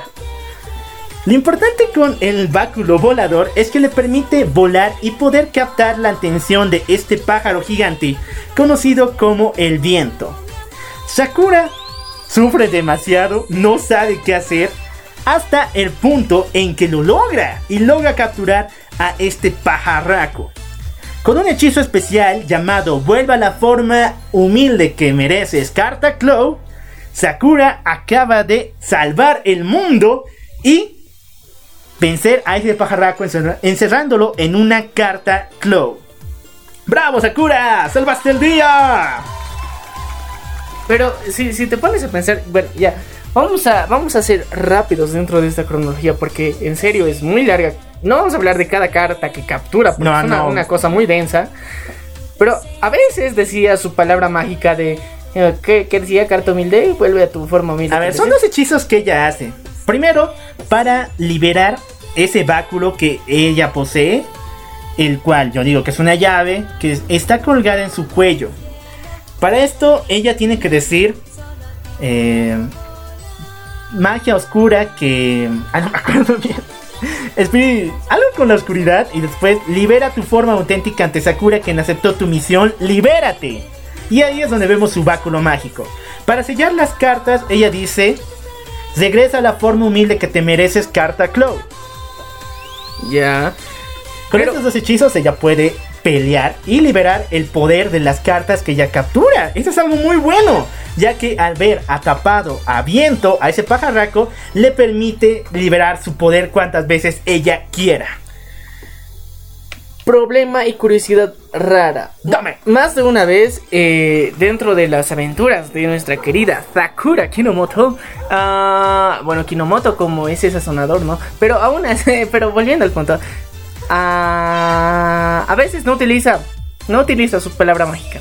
¿Cuál? Libérate. No, el otro, Forma humilde que te mereces, carta Claw. sí. Es raro, porque Viejo, es que... ¿ya he visto la serie otra vez? Y la dice a cada tres minutos. Sí, la dice, pero hay momentos, o sea, yo te digo, en los primeros 30 episodios no la- las dice Ah, así bien sagrado, dicho, bien dicho. sagrado, sagrado, los dice sí o sí. Pero después de eso, cuando ya aparece Shaoran, ya no las dice.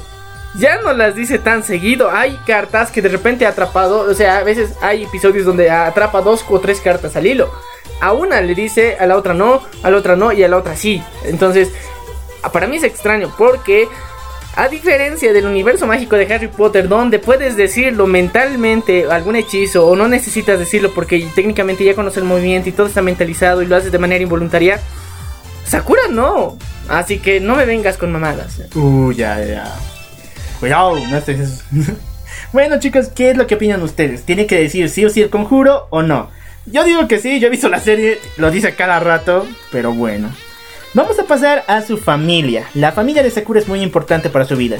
Su padre, Fujitaka, es la reencarnación, o por lo menos dicho, una reencarnación del mago Clow. Después hablaremos con más detalle este asunto, pero lo importante es de que él tiene mucho poder mágico, pero que no puede utilizarlo ya que ni siquiera conoce realmente qué hay dentro de él. Y obviamente es el mejor cocinero que existe, es el mejor arqueólogo. Y aquí viene lo raro, ya que es un lolicón. O por lo menos puedo decir pseudo lolicón. Ya que su ma... Bueno, mejor dicho, su esposa, Nadeshko, quien es la mamá de Sakura, se casó con él cuando ella apenas tenía 16 años y Fujitaka tenía 32.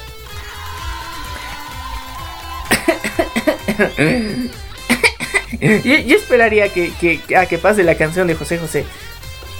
40 y 20. Oh, ya, pues. Sí, chicos, esta... A ver, voy a empezar dando la razón de por qué pasan estas cosas raras. Las clan querían crear una historia donde el amor sea la principal pieza, donde podamos ver diferentes tipos de amor y no tengamos prejuicios. Por lo cual vamos a ver diferentes tipos de amor. Y uno de estos es la diferencia de edad. Pero no mames. Yo te digo, ya. No hay pedo con la diferencia de edad que se casen, pero hubiera sido más socialmente aceptado si es que se esperaba cuatro putos añitos. O sea, uno, ya era legal, y dos, técnicamente ya tenían un prospecto de vida más interesante. Eh, su mamá de, de Sakura. Y luego lo- y, iban a cantar juntos la canción. 40 y 20. Oh, ya me dio. No, en serio, muy, muy buen consejo aquí. Cuidado, chicos, tengan cuidado. El punto es de que eh, el señor Fujitaka no quería comerse el pastel antes de la boda. Y bueno, así lo hizo. Se casó con Nadeshko cuando ella apenas tenía 16 años. Y tenemos que hablar de Nadeshko, la cual, chicos, esto se pone más raro porque Nadeshko igual comparte un lazo mágico poderoso con el mago Cloud. Mejor no digas. Así cosas. que podríamos decir... medio, medio norteño la situación así. Sí, para- podemos decir que si bien Fujitaka es la reencarnación de Clow, Nadeshko tiene ese lazo, podríamos decir que eh, Fujitaka es el papá de Nadeshko espiritualmente o mágicamente hablando.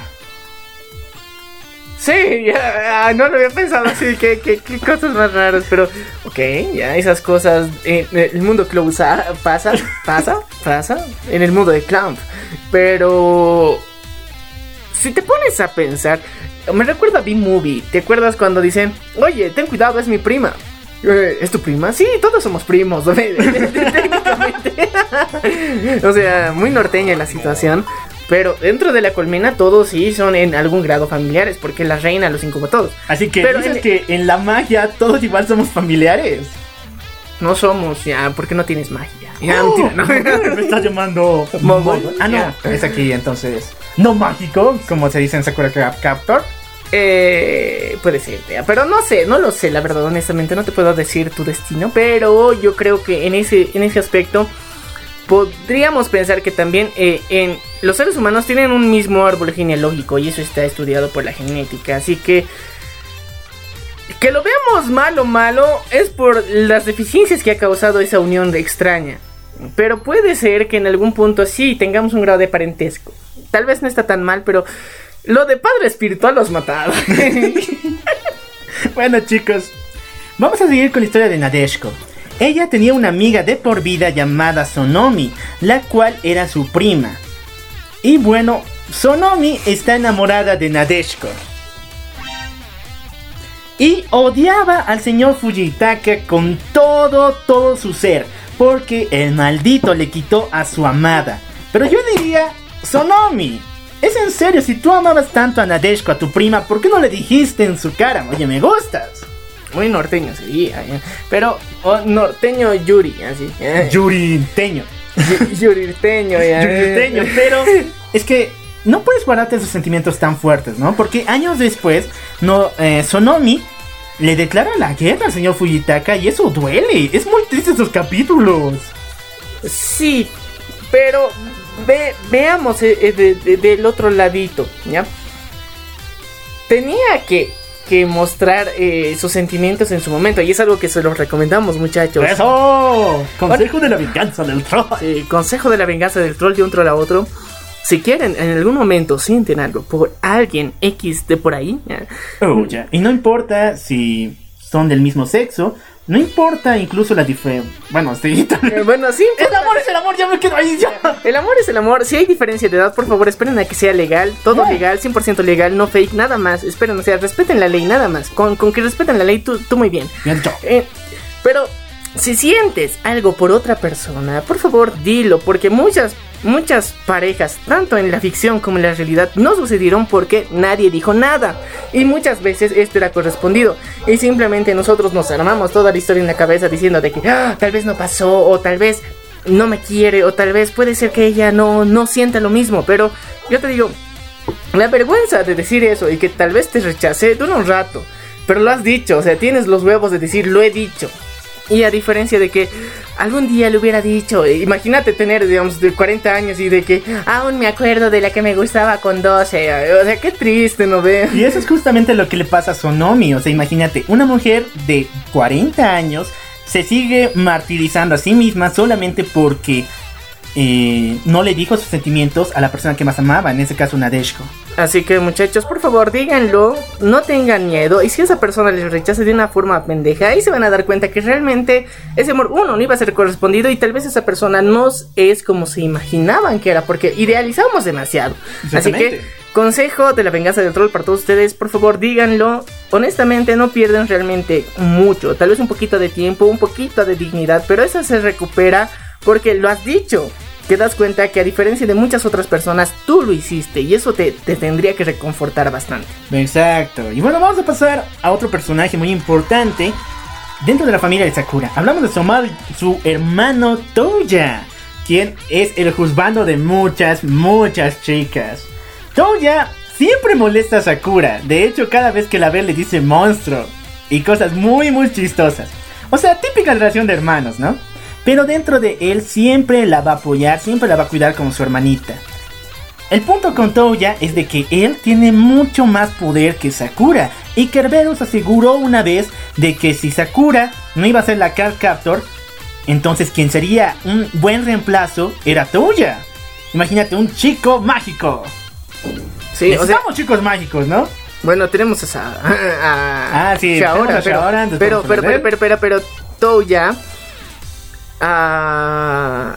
Yo te digo, hubiera sido raro ver a Touya con su bastoncito rosado volando. No, pero eso del bastón y el vestuario es por Tomoyo. Después vamos a hablar de Tomoyo. No, no, no, pero yo te digo, o sea, Tomoyo es otra cosa, pero yo te digo, imagínate, tienes la llavecita, la llavecita, agarras y de repente se vuelve grande. Y yo te digo, no es por el color. O sea, el color puede, puede gustarte el rosado si eres chico, no hay problema. El problema es cómo te pones en eso. Te iba a doler, o sea, a fuerza te iba a doler.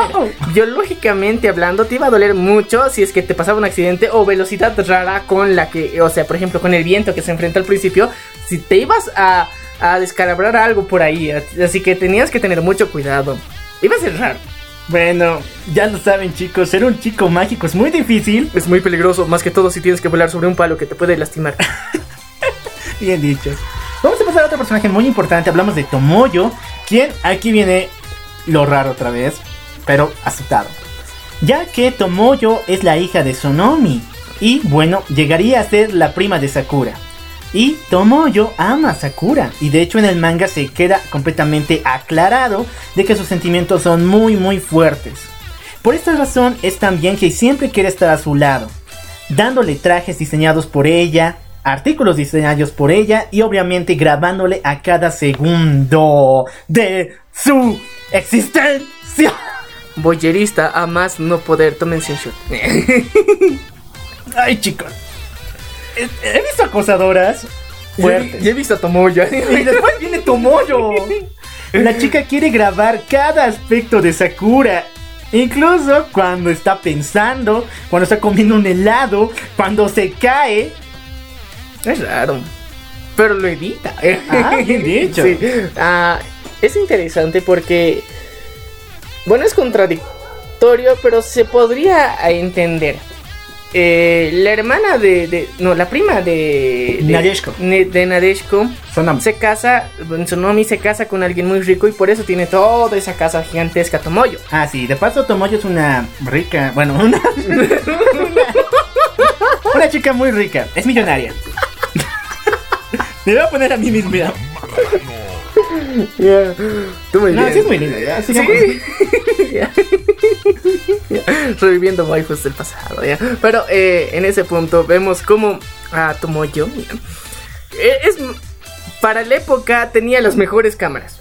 Obviamente eh, en su momento no te puedes imaginar tener una videocámara y las personas estaban apenas con su rollo ahí haciendo clip y de repente grabando y ella sí editaba, o sea, era una crack de la tecnología.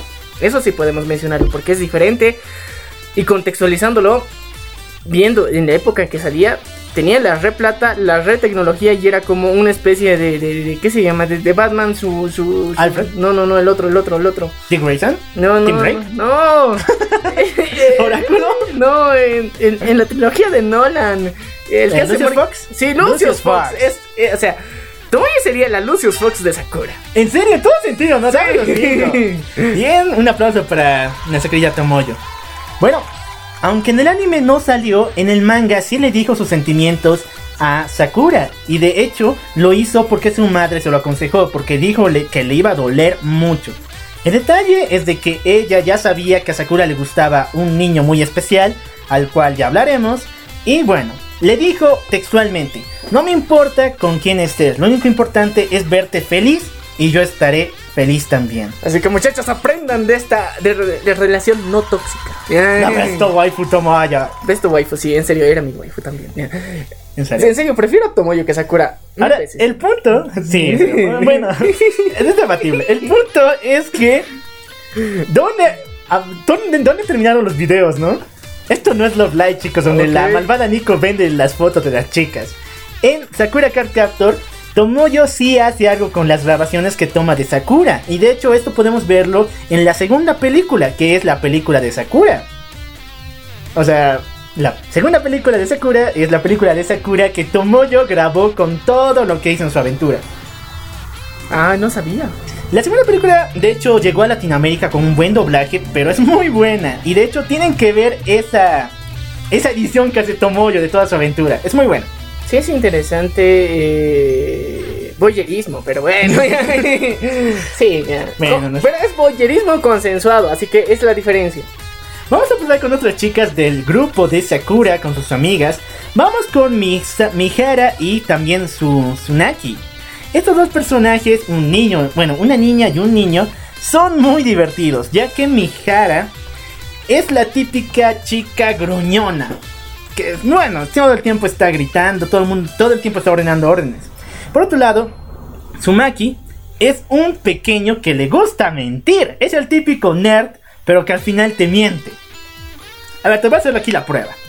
¿Qué tal si tú estás tomando una buena bebida eh, de Coca-Cola? Y él te dice, oh, ¿sabías que la Coca-Cola antes estaba hecha de cocaína total? Tú, oh, debe ser verdad, ¿no? Y es verdad. Pero después inventaba mamadas como, ¿y sabías que la Sprite sale del fondo de la Tierra? ¿O que sabías que había dinosaurios en medio del Polo Sur? Yo te diría. Mejor no digo esas cosas en vivo, pero bueno, eh, es chistoso, es chistoso, pero sí, estos personajes eran necesarios, son complementarios, El alivio cómico. sí. Bueno, vamos con otro personaje, Naoko. A la cual yo le diría, cállate la boca, Naoko, porque ella tiene una manía de contar historias de terror. Hasta tal punto que le trauman a la pobre Sakura. Cada vez que Naoko cuenta una historia de terror, esta se hace realidad. Y después Sakura termina muy asustada respecto a esto. Sí, es chistoso. Es, es como, como la película Lengua de Brujo. Ah, sí, más o menos. Pero más chistoso y obviamente. Es corazón de tinta la película. Sí. Y mucho más triste para Sakura.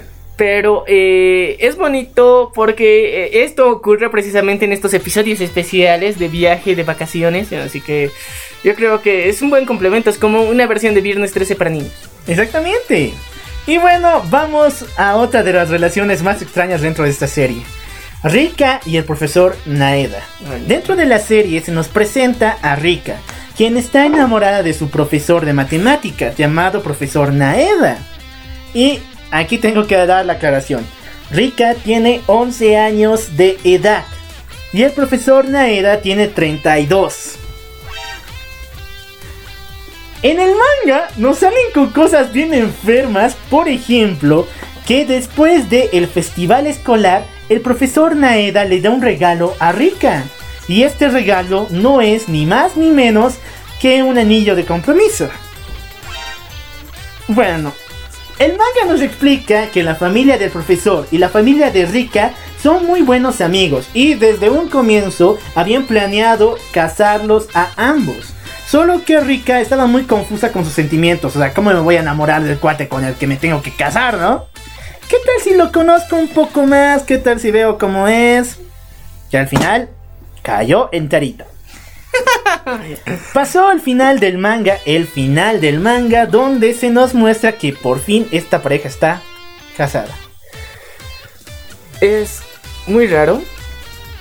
Eh, pero... No, hay que llamar a la policía. no, en Japón, aunque no me la crean, siguen estas relaciones de compromisos. Y de hecho, en estas relaciones hay esa diferencia de edad abismal. Y sigue todavía en Japón. Sí, o sea, en, en Japón no es tan raro, en Latinoamérica un poquito sí. Ni tanto, pero eh, sí, sí un poquito. Ah, lo que te iba a decir es que siempre presentan a Rika como un personaje muy responsable. Maduro. Sí, ya. ya.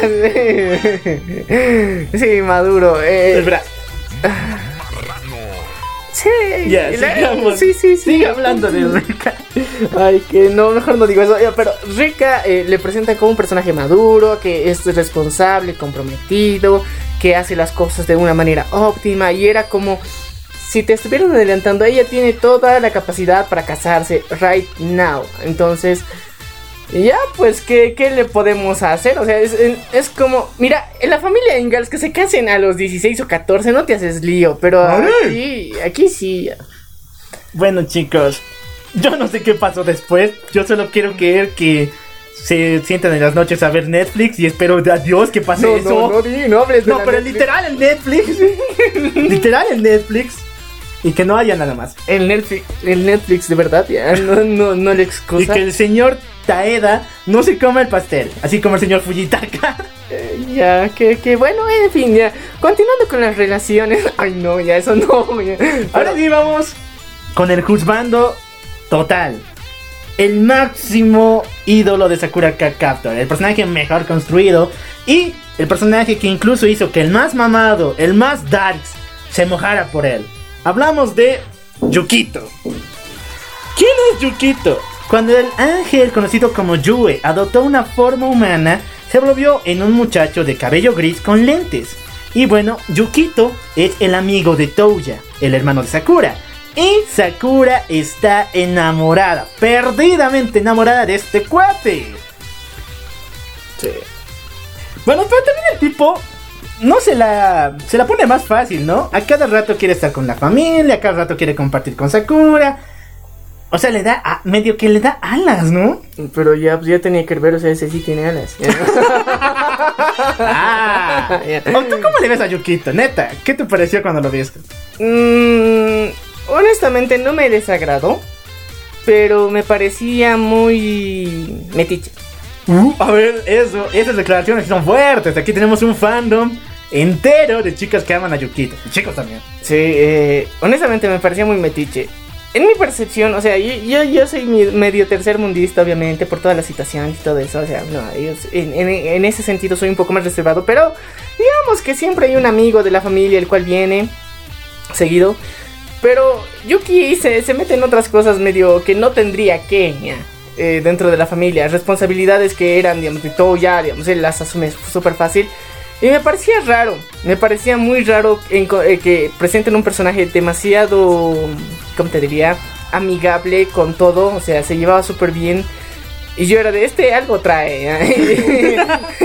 Y, o sea, la desconfianza estaba desde el principio y bueno, al final sí, no era necesariamente desconfianza, pero tenía un misterio, un secreto este, este muchachito. Bueno, el chico realmente es un ángel, uno de los seres más poderosos dentro del universo de Sakura Captor. Y ya demos la, la razón del por qué Yukito encantó a todas las Fujoshis del mundo. Ya que Yukito amaba, amaba con todo su corazón a Touya, el hermano de Sakura. Y vemos que esta relación en el manga sí se consolida. Incluso van a su casa como novios. Y Bueno, en, en la serie hemos visto que se llegan a dar un chape, nada más. de- en la serie no, pero un chape medio medio, porque primero le ves a Yue y después le ves a Yukito. Eh, sí, pero el chape es chape. Chape espiritual. pero yo digo, sí, me gustaría el yaoi. Esta es la mejor relación que he visto en toda Sakura Captor. sí, sí, técnicamente sí, pero es chistoso. Es full romántico, es full tierno y tiene ese sentimiento de que ambos estaban bien unidos, a diferencia de muchos personajes. Mm. Maldito profesor Kaeda, te odio. Ya, ya, pero sí, es, es, es extraño la forma en que un ser eh, espiritual termina, termina con el hermano del- de la chica a la que tenía que cuidar. Eh, Es como que por conveniencia, ¿no? Uy, tra- pero las tranzas mágicas. las tranzas mágicas era de, ok, yo te cuido, te cuido a tu hermanita, pero ya sabes, tú y yo juntos forever. Y había otra muchacha, ya vamos a hablar de ella, Nukuru, la cual estaba enamorada de Touya y tenía motivos muy oscuros. Pero bueno, Yukito le mostró, no, aléjate de mi hombre, ¿no? Sí, con el dedo de paso. Ah, sí, sí. No, bien Yukito, tienes Con- que pelear con- por tu hombre. Sí, por- con mucha actitud así. de, no, no, no, por aquí no pasas. Aquí solamente soy un macho que se respeta y que hace respetar a su macho. Pero si Yukito está enamorado de Touya, ¿qué va a pasar con Sakura? Ella está tan enamorada, tan enamorada de, de Yukito, que el capítulo, cuando Sakura le revela todos sus sentimientos, Yukito le rechaza. Pero de forma brutal, que te hace llorar hasta ti, hermano. Aunque no tuvieras novia, ese fue el primer rechazo de tu vida, ¿no? Ah, lo sientes, es que es muy doloroso, es muy explícito. Y bueno, yo creo que te, te adelanto lo que sería tu vida. Ah, pero Sakura no ha sido, bueno, no va a fracasar en el amor. No. Porque va a encontrar a alguien muy especial. Y eso es muy importante porque muchachos ya saben, si uno te rechaza, si dos te rechazan, si cien te rechazan, puedes seguir insistiendo muchachos, pero no a la misma porque eso sí ya es, es acoso. Puedes encontrar otras personas que de verdad tal vez aprecien tu cariño. Bueno, el señor Yukito era perfecto en todo. Necesitábamos darle la vuelta, ¿no? A un chico reservado, el cual tenga puros misterios. Y le dio en el clavo. Hablamos de Shaoran Lee, quien poco a poco se volvería en el segundo protagonista de esta historia. Shaoran es el descendiente de sangre del el mago Clow, de Red Clow, en China. ¿Recuerdas que te dije que el mago Clow fue a China y se encontró con el amor de su vida, una Sí. profetisa? Bueno, su descendencia llega hasta Shaoran. Shaoran-. Shaoran viaja de Hong Kong, donde él vive, hacia Japón para recolectar las cartas Clow. Pero cuando se entera de que hay una card captor que está capturando las cartas, no hay otra más que declararle la guerra, ¿no? Sí, pues. O sea, mira, es como si tus abuelos te dejaran, vas a hacer esto, o sea, y pasan siglos te cuentan, cuando, eh, si es que a vos te toca, tienes que hacer esto, y luego a otro le cuentan, si es que a vos te toca, tienes que hacer esto, y dice, hay siglos esperando, porque el pendejo del Kerbero se ha dormido, ya, siglos esperando a encontrar el heredero perfecto, mientras tanto el otro estaba en otra parte del mundo, estaba así, estaba receloso de las cartas Clow, porque era su herencia técnicamente. No, pues si es por línea de sangre, es obviamente su herencia. Luego de estos conflictos entre Shaoran contra Sakura, vemos que ah, llega otro personaje. Hablamos de la prima de Shaoran, Mei Lin, la cual está enamorada de él. Yo sé que a las clan le gustan lo norteño, pero ya, ya pues, párenle, ¿o no? Mm, Ay. No sé, ya, no sé, es, es, es rarito como, como, como insisten, ya. Son persistentes con los norteños. Hay un dato curioso con Meilin porque ella no existe en el manga. Sí, chicos. Todos aquellos que les encantó el personaje de Meilin, lo siento mucho porque ella es un personaje inventado para la serie y solamente para mostrar a Shaoran un poco más normal. Porque el muchachito no solamente era el rival de Sakura en la batalla por la guerra Clow, por las cartas Clow, sino más bien también era su rival en el amor, ya que al comienzo a Shaoran le gusta Yukito. Sí, eso es raro, eh, pero es como, ¿cómo te digo? Si es que el, el rechazo de Yuki ya, unió a esta pareja, sí, es chistoso, o sea, lo rechaza tanto a Shaoran como a Sakura. Y eso hace que, ¡ah! mira, este cuate también le gusta, tiene buenos gustos, ¿no? Entonces tal vez puede gustarme. Oye, muy técnico, ¿no? Sí, No, pero nunca rechazó a Shaoran. De hecho, Shaoran nunca se confesó realmente. No, cuando se enteró de que Yukito no existía o prácticamente era Yue solo con un disfraz, sus sentimientos se apagaron completamente. Ya que créanme chicos, Shaoran estaba muy enamorado de Yukito, mucho.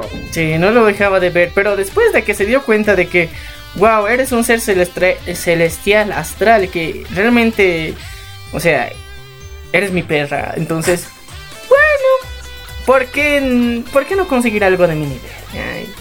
También existe algo dentro del universo de clan que es la atracción mágica. Y esto es raro porque para las chicas clan, o como lo ponen en el manga, cualquier persona nos podemos sentir atraídas hacia un ser de mucho más poder mágico. No importa su sexo o incluso su edad. Cualquier persona, no importa quién seas. Hasta tú, cuate, si te encuentras con un chico que tiene mucho poder mágico, te vas a enamorar de él. Lo mismo pasaba con Sakura y Shaoran. Porque ambos eran muy sintientes a esto de la magia. Y Yukito tenía magia de sobra. Así que por lo mismo, ambos, ambos se sentían atraídos y enamorados por él. Pero no era amor de verdad, solamente era atracción mágica. Y bueno, es, es, es rarito, es rarito. Así que muchachos, a veces eh, hay ese, ese lado espiritual, astral, donde eh, puede ser que, quieras o ames a alguien y no, no tengas la explicación, puede ser magia. Wow. Hemos vuelto a dar los romantics aquí en el programa, ¿verdad? Porque tenemos que hablar de Meilin y Shaoran.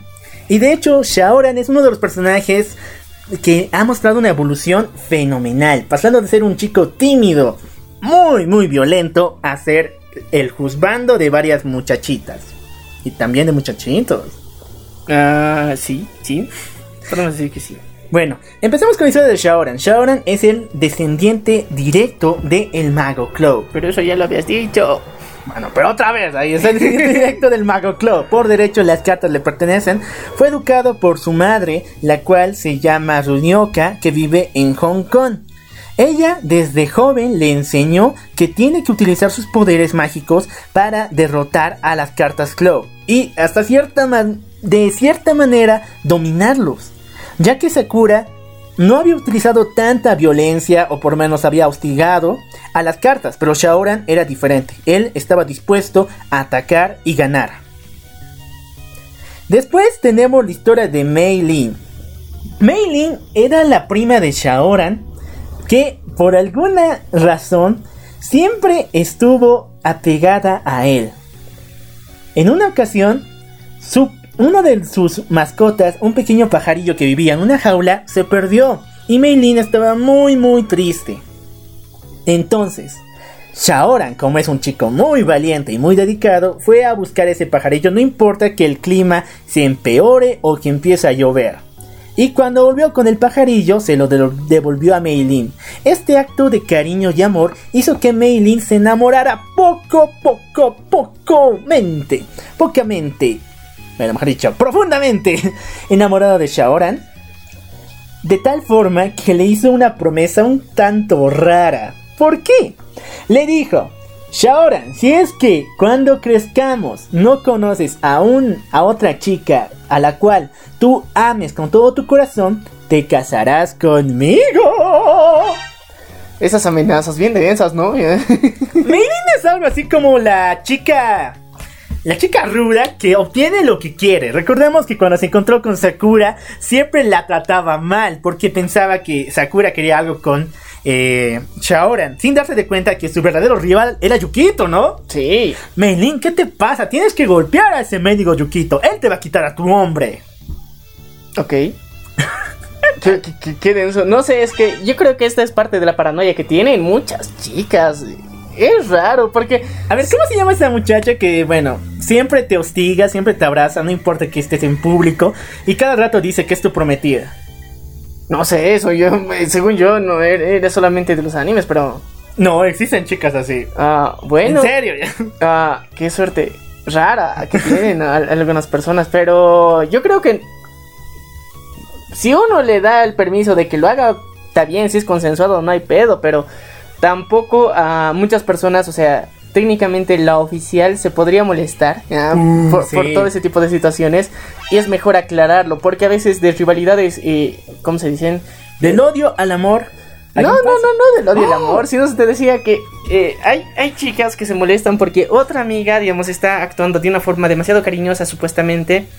Pero en realidad nunca se dan la molestia de preguntar o decirles de frente de qué chuchas te está pasando, por qué estás actuando de una forma tan bestia. Pero ah, a veces la otra persona, naturalmente, su vida, su familia, todos se tratan así. Y tal vez no tiene una mala intención real, pero si no preguntas no lo vas a saber. Y muchas personas les da flojera preguntar. Así que muchachos y muchachas, pregunten. En el mundo del ánimos- anime hemos visto que estas dudas se quedan al aire. Nunca se resuelven, nunca lo preguntan en la cara y bueno, se planean mil y una estrategias para eva- evadir esa situación, ¿no? Sí. Esto no es igual que un anime, chicos. Tienen que vivir su vida de la mejor manera. Si algo les molesta, tienen que decírselo en la cara. Bueno, Meilin era así. Y el pobre de Shaora no tenía de otra más que aguantarse esos sentimientos extraños. Porque Meilin lo hacía enfrente de Yukito, imagínate. Y bueno, eh, Shaoran amaba también a su prima. De la manera fraternal. Fraternal. Ya que para él, Meilin era muy importante. Porque fue la única persona que le dio mucho cariño cuando él era pequeño. Tanto así que cuando Shaoran viajó a Tokio en el manga, él fue solo. Él vivió solo. Y recordemos que en el manga Melin no existe. Así que él estuvo solo el todo el tiempo que vivió en Japón.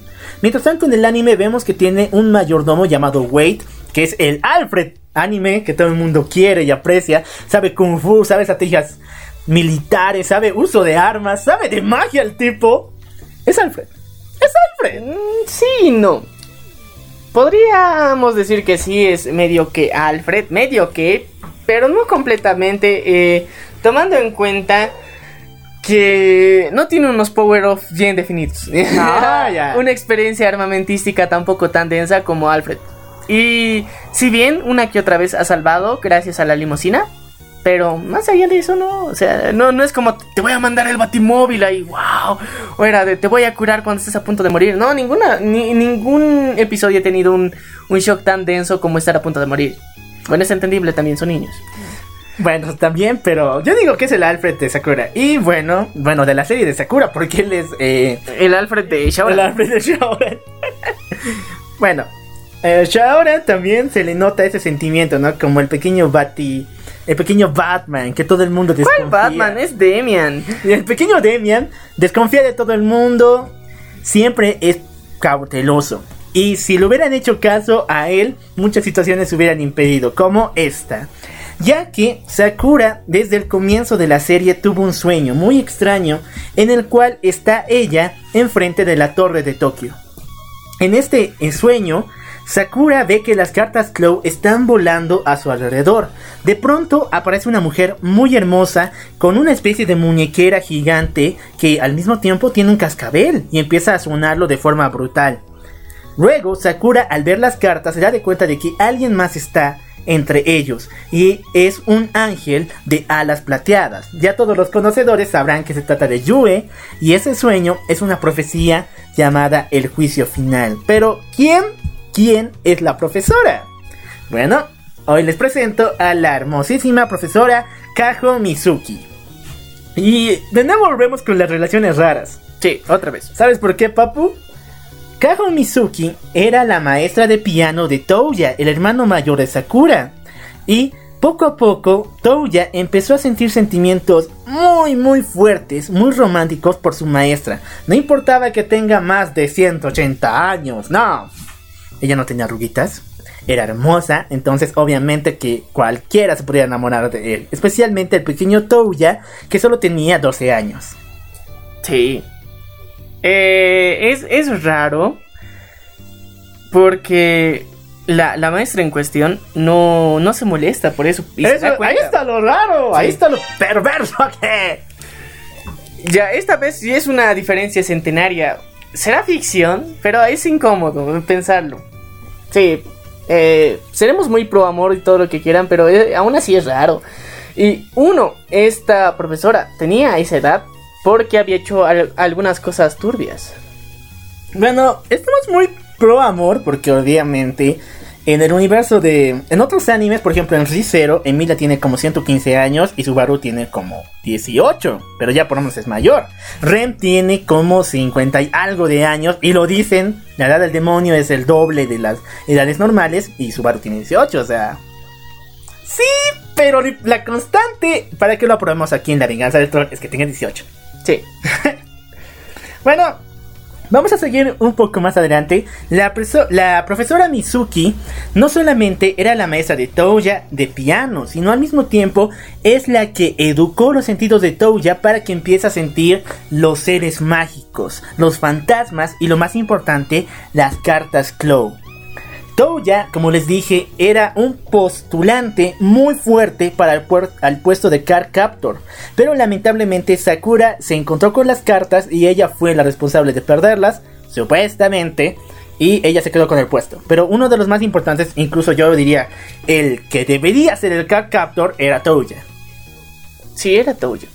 Bueno, pasó mucho tiempo y nuestra querida, or- nuestra querida maestra Mizuki rompió el corazón de Touya. ¿Y esta vez qué le hizo?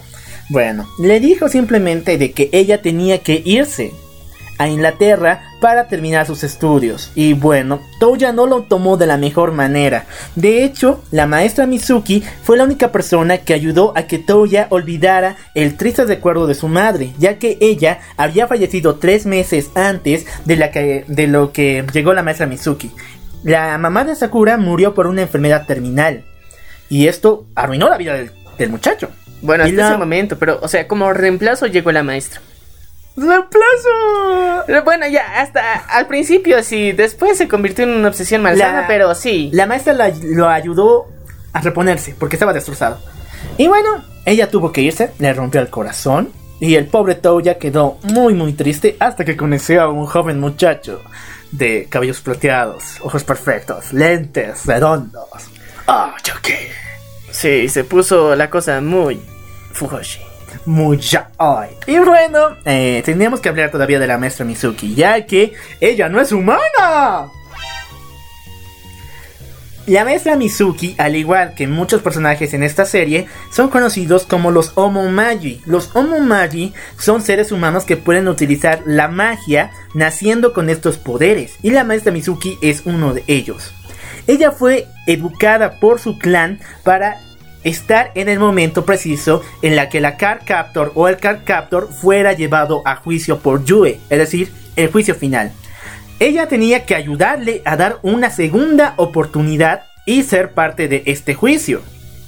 La maestra Mizuki contaba con un arma poderosa conocida como el cascabel. El cascabel es una especie de muñequera que ella siempre porta que puede romper hechizos mágicos.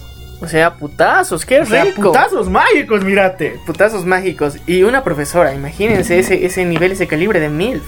Ay, he dicho, dame esos cinco. Amor por las mil. Oh, yo tengo 18 por si acaso. El punto es de que la maestra Mizuki es un, un ser muy poderoso, demasiado poderoso en el universo de Sakura Card Captor. Pasó mucho, mucho tiempo y la maestra Mizuki volvió de la nada y se instaló en la escuela de Sakura como la nueva maestra de matemáticas. No sé, es que parece como si, si tuvieran un espía que le quiere controlar. Ah, ¿verdad? Sí. Y bueno, les comenté que Shaoran tenía esos sentimientos que le alentaban el peligro y nadie le hizo caso.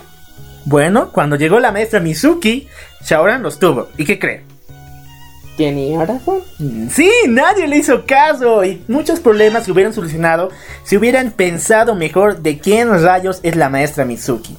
De todas formas, ella les ayudó en una prueba muy importante como fue la carta del laberinto, el cual los encerró y ella tuvo que liberarlos de ahí. Pasó mucho tiempo y Kerberos, Kero, nuestro querido osito volador, se dio de cuenta de la presencia de la maestra Mizuki.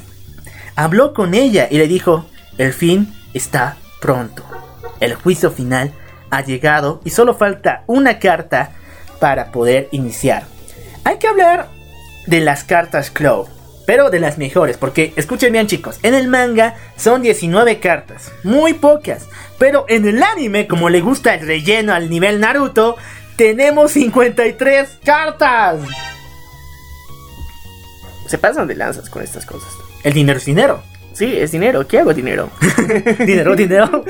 Sí, así son los chicos en Japón. Así es mm, eh, Madhouse, quien animó esta historia. Y bueno, eh, 53 cartas, de las que podemos decir unas cuantas y muy hermosas. Por ejemplo, tuvimos la carta del espejo, la cual creó un clon de Sakura. Y este clon se fue a convivir con el hermano de, el hermano de Sakura, Touya. Y poco a poco, y aquí comienzan las cosas extrañas, este clon de Sakura empieza a sentir sentimientos no administrativos por su hermano. Pero como era un clon, se lo acepta. Pero es un clon. No eres tú, es un clon, ¿entiendes? O sea, yo, yo creo que eso aplica hasta en las novelas más, más, más primitivas brasileras. Como el clon. Sí, ¿no? Bueno, deja aquí en los comentarios si es que los clones pueden enamorarse o no. Pero sería estúpido que no se puedan, o sea, sería raro. O sea, no por ser un clon, no puedes enamorarte. Bueno, también tuvimos la carta del gigantismo, o como se llame, yo le llamo así porque fue muy, muy divertida, en el cual Sakura se enfrentó contra Godzilla. Que no fue contra ella misma. No, esta clase, esta carta del gigantismo hace que cualquiera que lo toque se vuelva gigante. Y en medio de eso, una salamandra gigante la toca. Entonces Sakura para detener a este monstruo tiene que convertirse en Sakura gigante y volverse similar a Ultra Seven. Y aquí inicia la batalla contra Godzilla. Sí. Y también tipo Titanes del Pacífico. Ah, también, ¿no? Tenemos también la carta de la canción, la cual le robó la voz a nuestra querida waifu Tomoyo. Maldita seas, carta de la voz. Pero la recuperó y bueno, todos queremos y amamos a Tomoyo. Y su hermosa voz. De, par- de paso, ella era parte del coro, ¿no? Sí. Tenía una voz fenomenal, aunque agudita, me hace sangrar los oídos, pero estaba fenomenal. Sí. Y bueno, también tuvimos para finalizar, bueno, casi finalizar, la carta de la luz y la oscuridad. Estas que estuvieron en uno de los eventos más importantes de su historia, la obra de teatro entre Shaoran y Sakura. ¿Sabes qué pasa aquí? La profesora Mizuki hace un enorme cartelón para elegir los papeles para la obra. La obra será La Bella Durmiente. Pero por alguna razón extraña, los papeles principales que son el príncipe y la princesa no caen en las personas correspondientes a su sexo. Sino más bien, el príncipe será Sakura y la princesa será Shaoran. O sea, en, en el anime ha sido uno de los mejores episodios en mi percepción porque me he reído a, a más no poder. Tómense un shot. Eh, fue muy épico, fue muy épico. Tienen que verlo, es el 45 del anime y tienen que chequearlo. Y bueno, en esta conocemos las cartas de la luz y oscuridad que son gemelas. Y ellas le dicen a Sakura que el fin está cerca y tiene que cuidarse de el ángel Yue, porque él la juzgará. Pasa esto y los chicos van al templo de la profesora Mizuki y su clan y allí encuentran a la última carta, la carta de la tierra. Esta carta, a diferencia de todas las demás, quería hacer el mal. Porque hasta ese momento las cartas como el disparo, el vuelo, el aire, el viento, el fuego incluso, no querían hacer dañar a nadie. Estas cartas solamente hacían travesuras, querían divertirse o simplemente no estar solas. Pero una carta quiso destruir la ciudad entera. Hablamos de la carta de la Tierra que provocó terremotos muy poderosos. Sakura sufrió demasiado, incluso a mí me sorprende ver el level de violencia que había en ese capítulo. Ok, te falta más barrio. Mucho más varios, chicos. Pero aquí viene el extraño. Después de recuperar la última carta, la carta de la Tierra, la luna empieza a brillar aunque fuera mediodía. Las estrellas empiezan a apagarse. Y de la nada, Yukito, el amor de Sakura, empieza a transformarse en un ser alado. Hablamos de Yue. Y no solamente eso, sino Kerberos, nuestro querido osito de felpa, se vuelve en un imponente león alado. Tigre. León. Tigre. ¡León! ya, un tigre alado. Al lado de ella estaba. Estos dos seres, Kerberos y Yue, adoptaron su verdadera forma y estaban listos para lanzar el juicio final ante Sakura. ¿De qué se trata el juicio final? El juicio final es en el cual Yue le quitará todas las tarjetas, todas las cartas a Sakura y a Shaoran y tendrán que enfrentarse a él sin estas. Eso fue muy, muy cruel, pero tiene sentido. Ahora, aquí viene lo curioso. Estos capítulos fueron transmitidos solo dos veces en televisión naci- bueno, internacional y latinoamericana. Solamente dos veces en la historia. Y estos capítulos sí puedes verlos a través de YouTube y muchas plataformas, pero en televisión abierta no pueden ser transmitidos, ya que contaban con una escena muy polémica en la cual Yue destruye un edificio entero. Y este edificio obviamente era similar a las Torres Gemelas y el 2001. bla. 2003. ¿2003? Ah, sí, 2001, perdón. El 2001, las Torres Gemelas, Osama. Osama, Yuki, bueno, se parecen. Mentira. Así no. que por estas razones no fueron transmitidos en televisión nación, bueno, internacional en todos los canales. Y también, si bien los capítulos de juicio final, que son el 46 y 47, se dan de cuenta de que, sí, el level de violencia se ha duplicado. Vemos a Sakura sangrar, a Shaoran igual. Algo que nunca, nunca habíamos visto. Sakura pierde el juicio. Pierde el juicio contra Yue. Él la condena a vivir en un mundo donde nadie sienta amor hacia aquella persona a la cual está destinada a vincularse, es decir, a ser feliz. Y es de pesadilla, porque nuestra querida hermosa waifu Tomoyo no siente nada por Sakura y solamente la ve como su prima, le saluda y ya. Shaoran, por el contrario, ni siquiera vino a Hong Kong, bueno, a Japón, ese quedó en Hong Kong. Todas las amigas de Hakura solamente la tratan como una más del grupo. Ella no califica para nada. El hermano de Sakura está muy, muy encerrado. Su padre igual. Toda la vida de Sakura fue hecha añicos. Y lo peor, no existía aquella persona que Sakura amaba. Hablamos de. Netflix. Ya, mentira. Netflix. Yukito. Sakura tuvo que usar todo su poder mágico, todo su power up para poder liberarse de este mundo. Y cuando nos dimos de cuenta, quien ayudó a Sakura a salir fue la, profesora Mizuki, la cual tenía la obligación de darle una segunda oportunidad a Sakura si es que ella fallaba el juicio. Sakura, ya armada hasta los dientes con las cartas Claw, ya está a punto de romper los den- lo- el trasero a ese maldito ángel, ¿verdad? Hasta que se da cuenta de que ¡ah! era su, su juzgando. No, ya lo sabía, pero de todas formas tenía que hacerlo si no iba a destruir el mundo.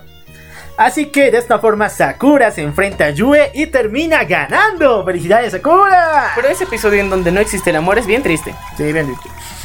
Un mundo sin amor, imagínate, cuate. imagínate, Bueno, era un mundo sin que ella fuera el centro de atención. Eso sí, es un poquito egoísta y egocéntrico, pero sí fue triste. Si lo vemos del lado técnico, sí, ¿no? Es muy egocéntrico. Es un mundo donde ella no es el centro de atención, ella no es el prota, entonces, imagínense, la pesadilla de todos los protagonistas de Isekai, no ser el prota. Sí, hecha realidad. Bueno, Subaru lo agradecería, pero... Ah, eso Sí, también, sí. ¿no? Mira. Hay algunos personajes que en serio quieren un descanso de, de su mundo, pero eh, en este caso Sakura no.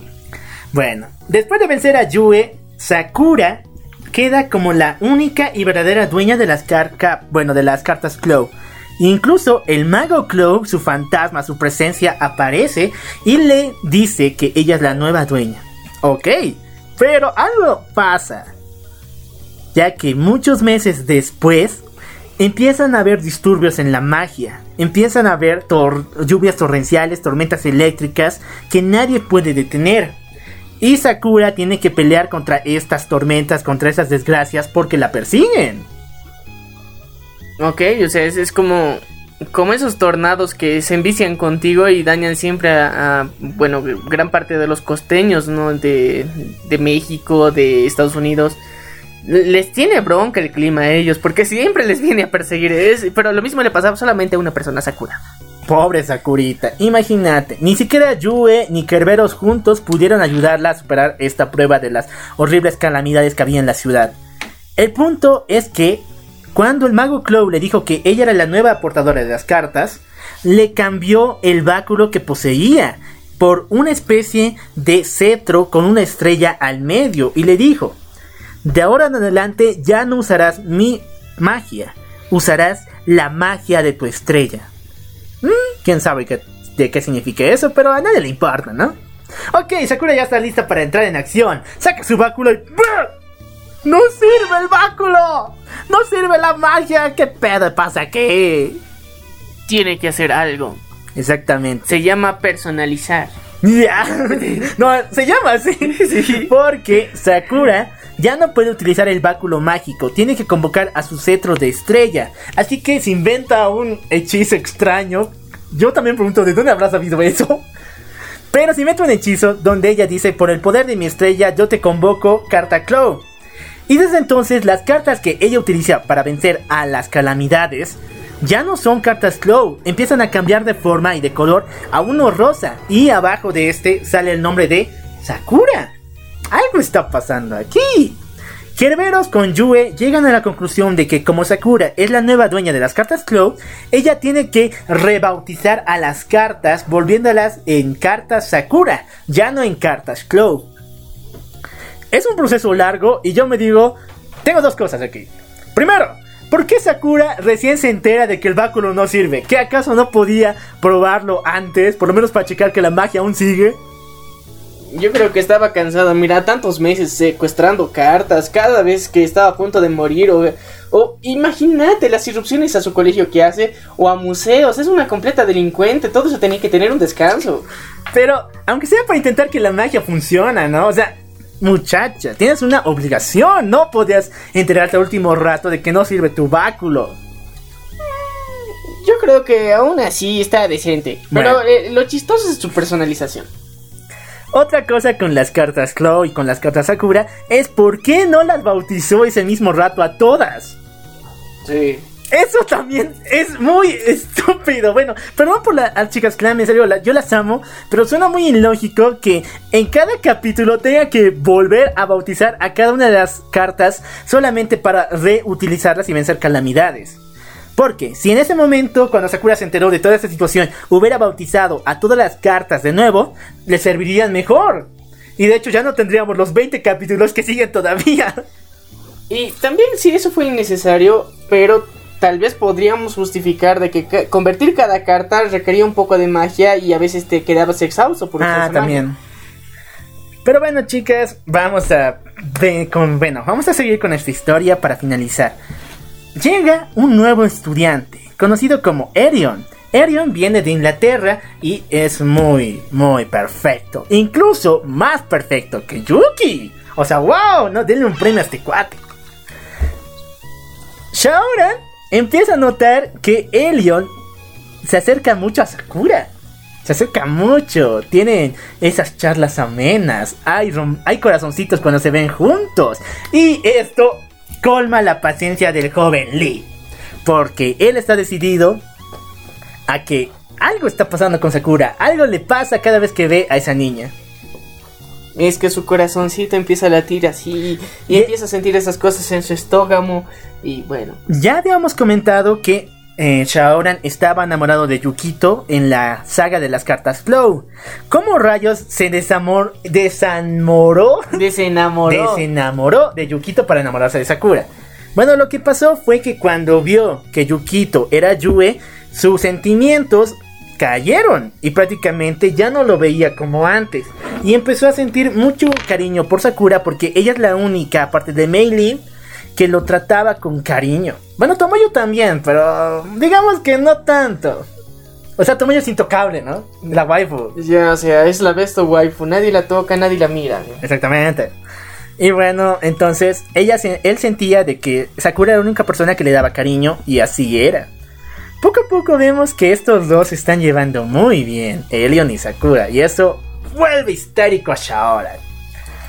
Luego, vemos que Touya siempre quiere declararse a Yukito, decirle la verdad, decirle, cuate, yo, yo te quiero, yo te amo y ya, no puedo vivir sin ti. Pero le cuesta mucho, ¿no? O sea, cua... Touya, no seas mamón. Es que es chistoso, dices cuate, ya. Pero en el momento que dices cuate, ya, ya le estás volviendo un, un, un cariño fraternal. Entonces, querido Yuki, ya. Querido Yuki. Ya, ya no quiero que seas mi cuate, quiero que seas más que eso, ya. Ah, Ah, está mejor, ¿no? Eh, Eh, de- declaraciones vergas aquí en el programa, ¿no? Sí, obviamente. Exactamente. Para tu novio, querido amigo, tienes que decirle eso. Yuki, ya no quiero ser tu cuate, quiero ser más que tu cuate. Y bueno, pero cada vez que lo hace, una niña aparece en la espalda de Shaoran y siempre lo molesta, al mismo estilo de Meilin. Hablamos de Kunumi, la cual es una muchachita que vino de intercambio, al igual que Elion, que se, bueno, es ya de la edad Touya y que está en su colegio. Pero aquí vemos algo muy perverso, porque Kurumi, eh, Kunumi, mejor dicho, sabe que a Touya le gusta Yukito y a Yukito le gusta Touya. Y cada vez que Touya fracasa y se ve desesperado, ve a Yukito con una mirada de odio, desafío, le dice: No me quitarás a mi hombre, perra. O mejor dicho, perro. Sí, entonces ya saben, es una, es una, es una situación de esas de, de, de, de amor de tres. Ya mentira, no, ya. un amor no correspondido, un círculo vicioso en el que, obviamente, repito, hablando se hubiera solucionado todo. Pero bueno, como, como siempre, como buen prota te haces a los, a los ricolinos y no, no funciona así. Te haces a los papus, Touya, ¿no? Pues. Sí.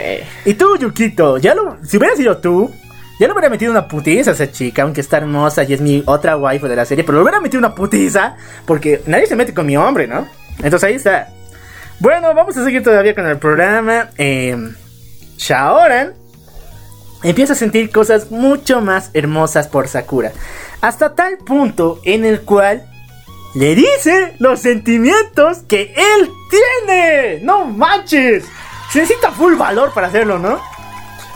Yo creo que se necesita un buen shot de agua para hacerlo. Ahí tienes que aclarar la garganta, tienes que decir, ok, Sakura, te quiero.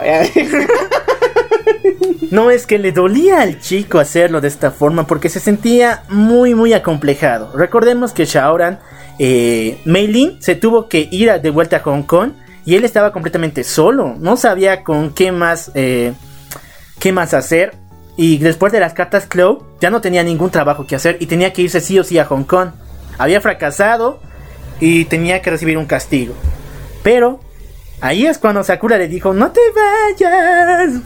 Y le, y le dijo que siempre sería una persona muy especial para ella. Ahí es cuando Shaoran dijo, wow, creo que me voy a quedar para ver cuán interesante es. Nada, Shaoran se apegó mucho a Sakura porque fue la única persona que lo quería. Y por fin les da sus sentimientos.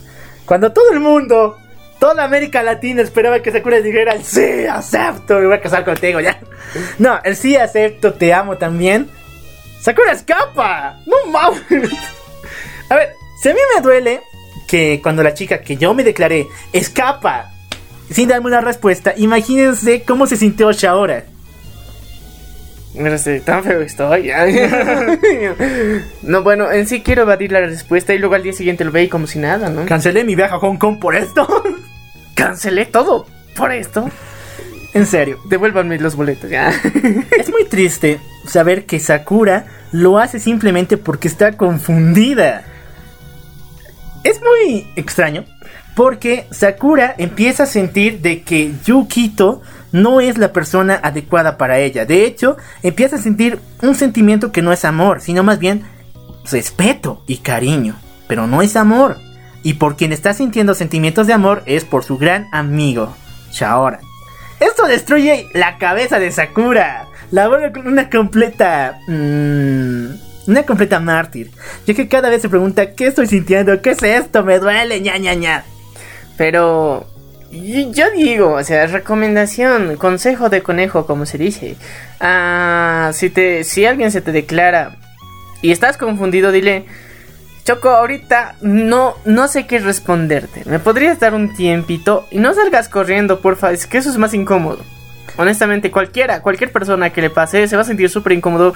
Que de repente corran, es como de, ¿qué, qué, qué? ¿Se me salió un moco? ¿Tengo lagañas? Y lo peor, si te rechazaron y ella corrió, no la persigas. Te van a llamar a la poli, al FBI, a la ONU. Así Oye, que, consejo no. conejo. ¿Qué, qué, qué- qué chiste, ¿no? O Qué triste, diré. ¿Qué dice que esas cosas siguen pasando, no? Desde el 2001. Sí, hasta la actualidad yo he visto más de una vez, le dicen no y el otro le sigue persiguiendo y era de, ay no, se va a hacer dar un putazo. Pero eh, yo te digo, si te dice que no, respeta la decisión y di, bueno, ok. Y si modo. te dice que está confundida o confundido, acéptalo de la mejor manera. Y dale tiempo, tal vez a la mañana siguiente dice, en serio, me he dado cuenta de que tu declaración fue la más bonita, más hermosa que me han hecho. Y sí, quiero estar contigo. Eso puede pasar. Pero una cosa, si te dice, dame tiempo, tienes que darle el tiempo y esperar una respuesta. Le vas a decir, oye, ¿qué tal? La otra vez lo que te dije, quisiera una respuesta. Sé honesta, no, no, no, no, no sientas que me vas a lastimar aunque lo vas a hacer. Dime la verdad. Y bueno, es preferible saber eso que quedarte con la duda y preguntarle y alguien que dice, dame tiempo. Y desde hace tres años que no te responde, eso sí es triste. Así que en cualquiera de las opciones estamos planteando un mundo de oportunidades. Tanto si te declaras a un chico o a una chica, o viceversa, cualquiera de las situaciones, tienes que esperar una respuesta, aceptar la respuesta. Y si te da, eh, se te pide espacio para que le des, para que darte una respuesta, ir a buscar la respuesta. un trabalenguas muy raro, eh. Bueno, mientras esta tormenta de emociones está arruinando la vida de Shaoran y Sakura, el mal acecha, ya que algo está pasando, una calamidad tan grande en el cielo que está destruyendo la ciudad entera. Ni Yue ni Kerberos pueden pararla, ni siquiera Sakura con la ayuda de las cartas Sakura. Ahí es cuando vimos un, a un nuevo enemigo, la verdadera entidad de este, quien es nada más ni nada menos que Elion. Ese chico de Inglaterra que vino y estaba cautivando a Sakura es el nuevo villano y te vas a caer para atrás cuando escuchas de que él era el antiguo Card Captor antes de Sakura. O sea, fue el pendejo que dejó las cartas a Kerberos y se durmió mil años. Mm, Más o menos por ese estilo va. No se entiende muy bien, pero a ver chicos. Elion es un ser sin edad. Él no es humano, es un ser mágico que de paso por alguna extraña razón y por un fetiche extraño es otra parte del mago Claw, otra reencarnación que él posee. Al mismo tiempo él era el dueño de las cartas hasta que llegó Sakura y de hecho de su magia creó a dos versiones de Kero, otras versiones de Kero y Yue, las cuales es mi waifu Kunumi, la cual molestaba a Touya que su verdadera identidad es Ruby Gloom y eh, otra versión de Kero llamado Spinel, que es una pantera alada. Mientras tanto, Ruby Gloom es una hada con alas de mariposa. Eso es eh, interesante, pero de alguna forma muestra que este, este pendejito es más poderoso. O sea, sí puede crear a sus guardianes, Sí, puede crear sea- calamidades. Es, es más poderoso, pero estaba viniendo a recuperar lo supuestamente suyo. Supuestamente, después veremos qué pasa. Supuestamente sí. Elion quería recuperar las cartas porque era el antiguo Card Captor y estuvo a punto de hacerlo. Pero Sakura, con el poder de la carta de luz de oscuridad que volvió a bautizar en ese capítulo, en el capítulo final, derrotó a Elion. Y él mostró su verdadera cara. Sus intenciones no eran volver a poseer las cartas, sino más bien ayudar a Sakura a bautizar todas las cartas otra vez. Y sí, yo digo que hubiera solucionado mejor si Sakura por lo menos cada día bautizara una cartita, ¿no? Sí, o sea, sé que había desgaste, pero te tomas unos Red Bulls al día siguiente ya continúas otra cartita, así, no esperabas que haya un problema. No esperabas a que Elion venga y casi destruye la ciudad, no manches. Sí. Y solamente con la excusa de que venía a ayudarte. No manches, el tipo seguro mató a alguien. Yo sé que mató a alguien con todas las calamidades que lanzó. Tiene que ir a la cárcel. Pero no, lo vamos a perdonar solo porque es una reencarnación del mago Claw y porque le ayudó a Sakura. Excusas baratas, pero así es Clow. Wow, es muy bueno ser el mago Claw.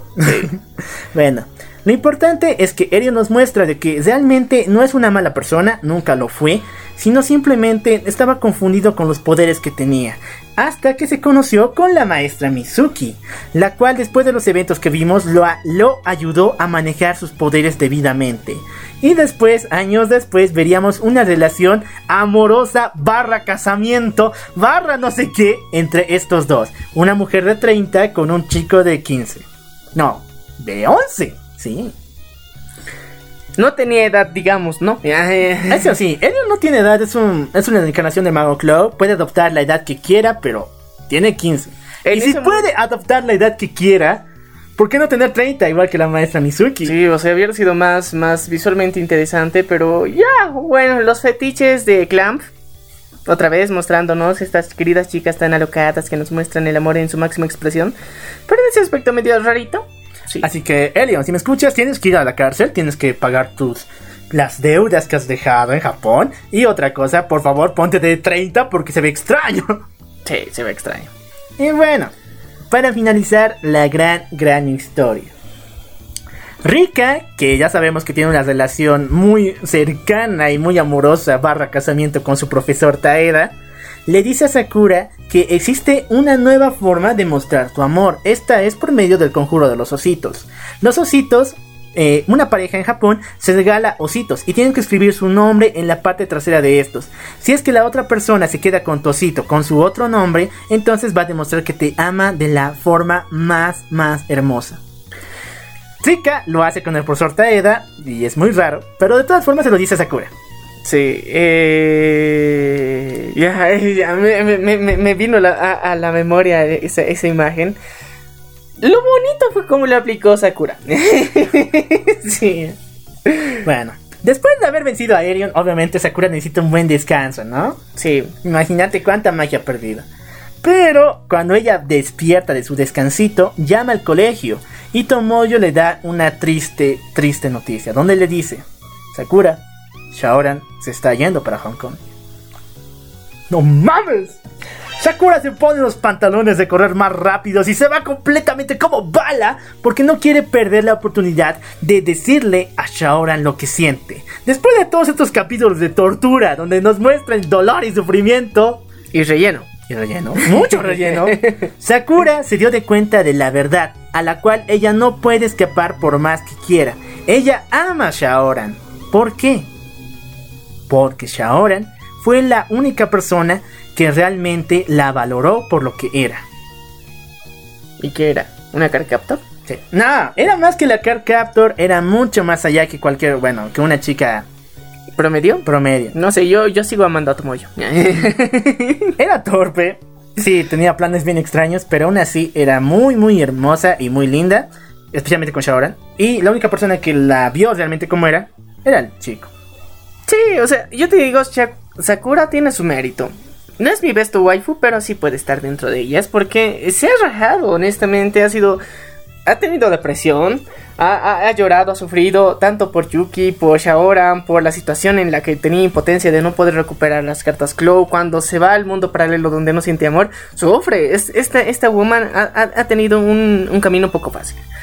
Pero Shaoran sí se ha demostrado como de que, oye, apúrate, tú puedes. Ah, eso, ¿no? Él la animaba. badass, ya, la actitud badass, emputante que te anima. Y bueno, este amor es tan poderoso que cuando Sakura llega a la estación, le regala su osito. Era un osito que ella compró, que tenía el nombre de Shaoran. Y bueno, Shaoran lo acepta y dice, ¿me puedo quedar con el osito? Y después Shaoran abandona el lugar y fe. Se habían creído perros. Porque hay una película que. Hablamos de la segunda película de Sakura Card Captor que llegó a Latinoamérica muy buena. Donde nos dicen que después de cuatro meses. Shaoran va a volver por fin a Japón después de estar en Hong Kong, pero ya no como un car captor o con una misión, sino simplemente para poder vivir más tiempo con sus amigos. Sakura se está preparando el mega evento, tiene todo programado, una cita hermosa, llevarles a lugares, pero Sakura lo hace de la peor manera porque ella empieza a sentir de nuevo flaqueza y quiere que todo termine como amigos. Así que arma su mega plan para que todo sea amigos, amigos, amigos. Llevar a la friendzone a Shaoran. O sea, le regalas un osito. Nutre sus emociones, sus sentimientos para que te quiera más, para que te extrañe, para que cuando estés lejos le recuerdes a ella con un cariño de que ella te va a esperar y todo eso y te la caga encima. Ya me. Bueno, había sentimientos muy extraños, pero todos sus planes de Sakura se van a ir al demonio cuando una carta nueva aparece de la nada, y de hecho su nombre es la nada, la cual empieza a hacer que todas las personas se vuelvan en polvito y de que Yuki le diga a Touya, señor Touya, no me quiero ir. Todos desaparecen al estilo de eh, Endgame. Infinity War y Endgame. Infinity War. La, la carta de la nada puede hacer que las cosas desaparezcan y llega hasta tal punto que Tomoyo, Yuki, Kerberos, todo desaparece. Y no hay manera de cómo solucionar esto. Hasta que Shaoran le dice una de esas frases im- eh, increíbles. Ya pues. Tú puedes. Es tu culpa, Perla. Ya. Ya, me voy a dar un putazo, te voy a dar un putazo. Tú mentira. puedes, baby. Tú puedes seguir. Hazlo con ganas. Hazlo Ya. con ganas. ¡Saca el power! Y Sakura Saca el lo hace, power. lo hace. Ella libera todo su poder mágico para vencer a la carta de la nada y bautizarla como la nueva carta Sakura. Pero esta carta, como no tenía identidad y era simplemente la nada, empieza a formular y agarrar los sentimientos de Sakura. Y desde entonces esa carta es conocida como la carta del amor. ¡Wow! Increíble. Así que, bueno, el mundo fue salvado. Todos vuelven a aparecer al estilo de Endgame otra vez. Pero al final, Sakura ve a Shaoran y salta a sus brazos. Y juntos se dan un hermoso abrazo. Por fin dándonos el resultado de esta horrible relación tan extraña o tan, tan triste que nos hizo martirizarnos. Sakura ama a Shaoran y Shaoran ama a Sakura. Fin, fin, fin, fin, fin. Yeah. ¡Ah, bien dicho! Porque aquí viene la serie de Clear. Aquí viene el manga y la ova final. Pero chicos, para eso vamos a tener que pedir que nos den muchos más likes, muchos más com- eh, comentarios. Si es que quieren escuchar la historia de Clear o incluso la de Subasa Chronicles o más historias del grupo Clamp. Así que muchachos, hemos contado la historia inicial, la historia del inicio de este universo sin... Ah, mentira. ya.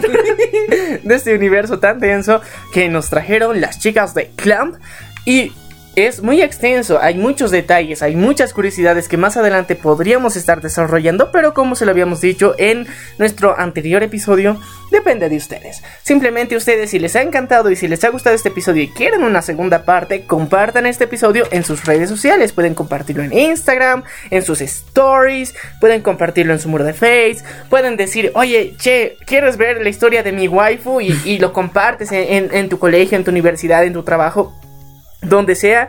Y nosotros vamos a ver que les ha gustado este episodio. Hacemos la segunda parte más rápido. Así que solo depende de ustedes.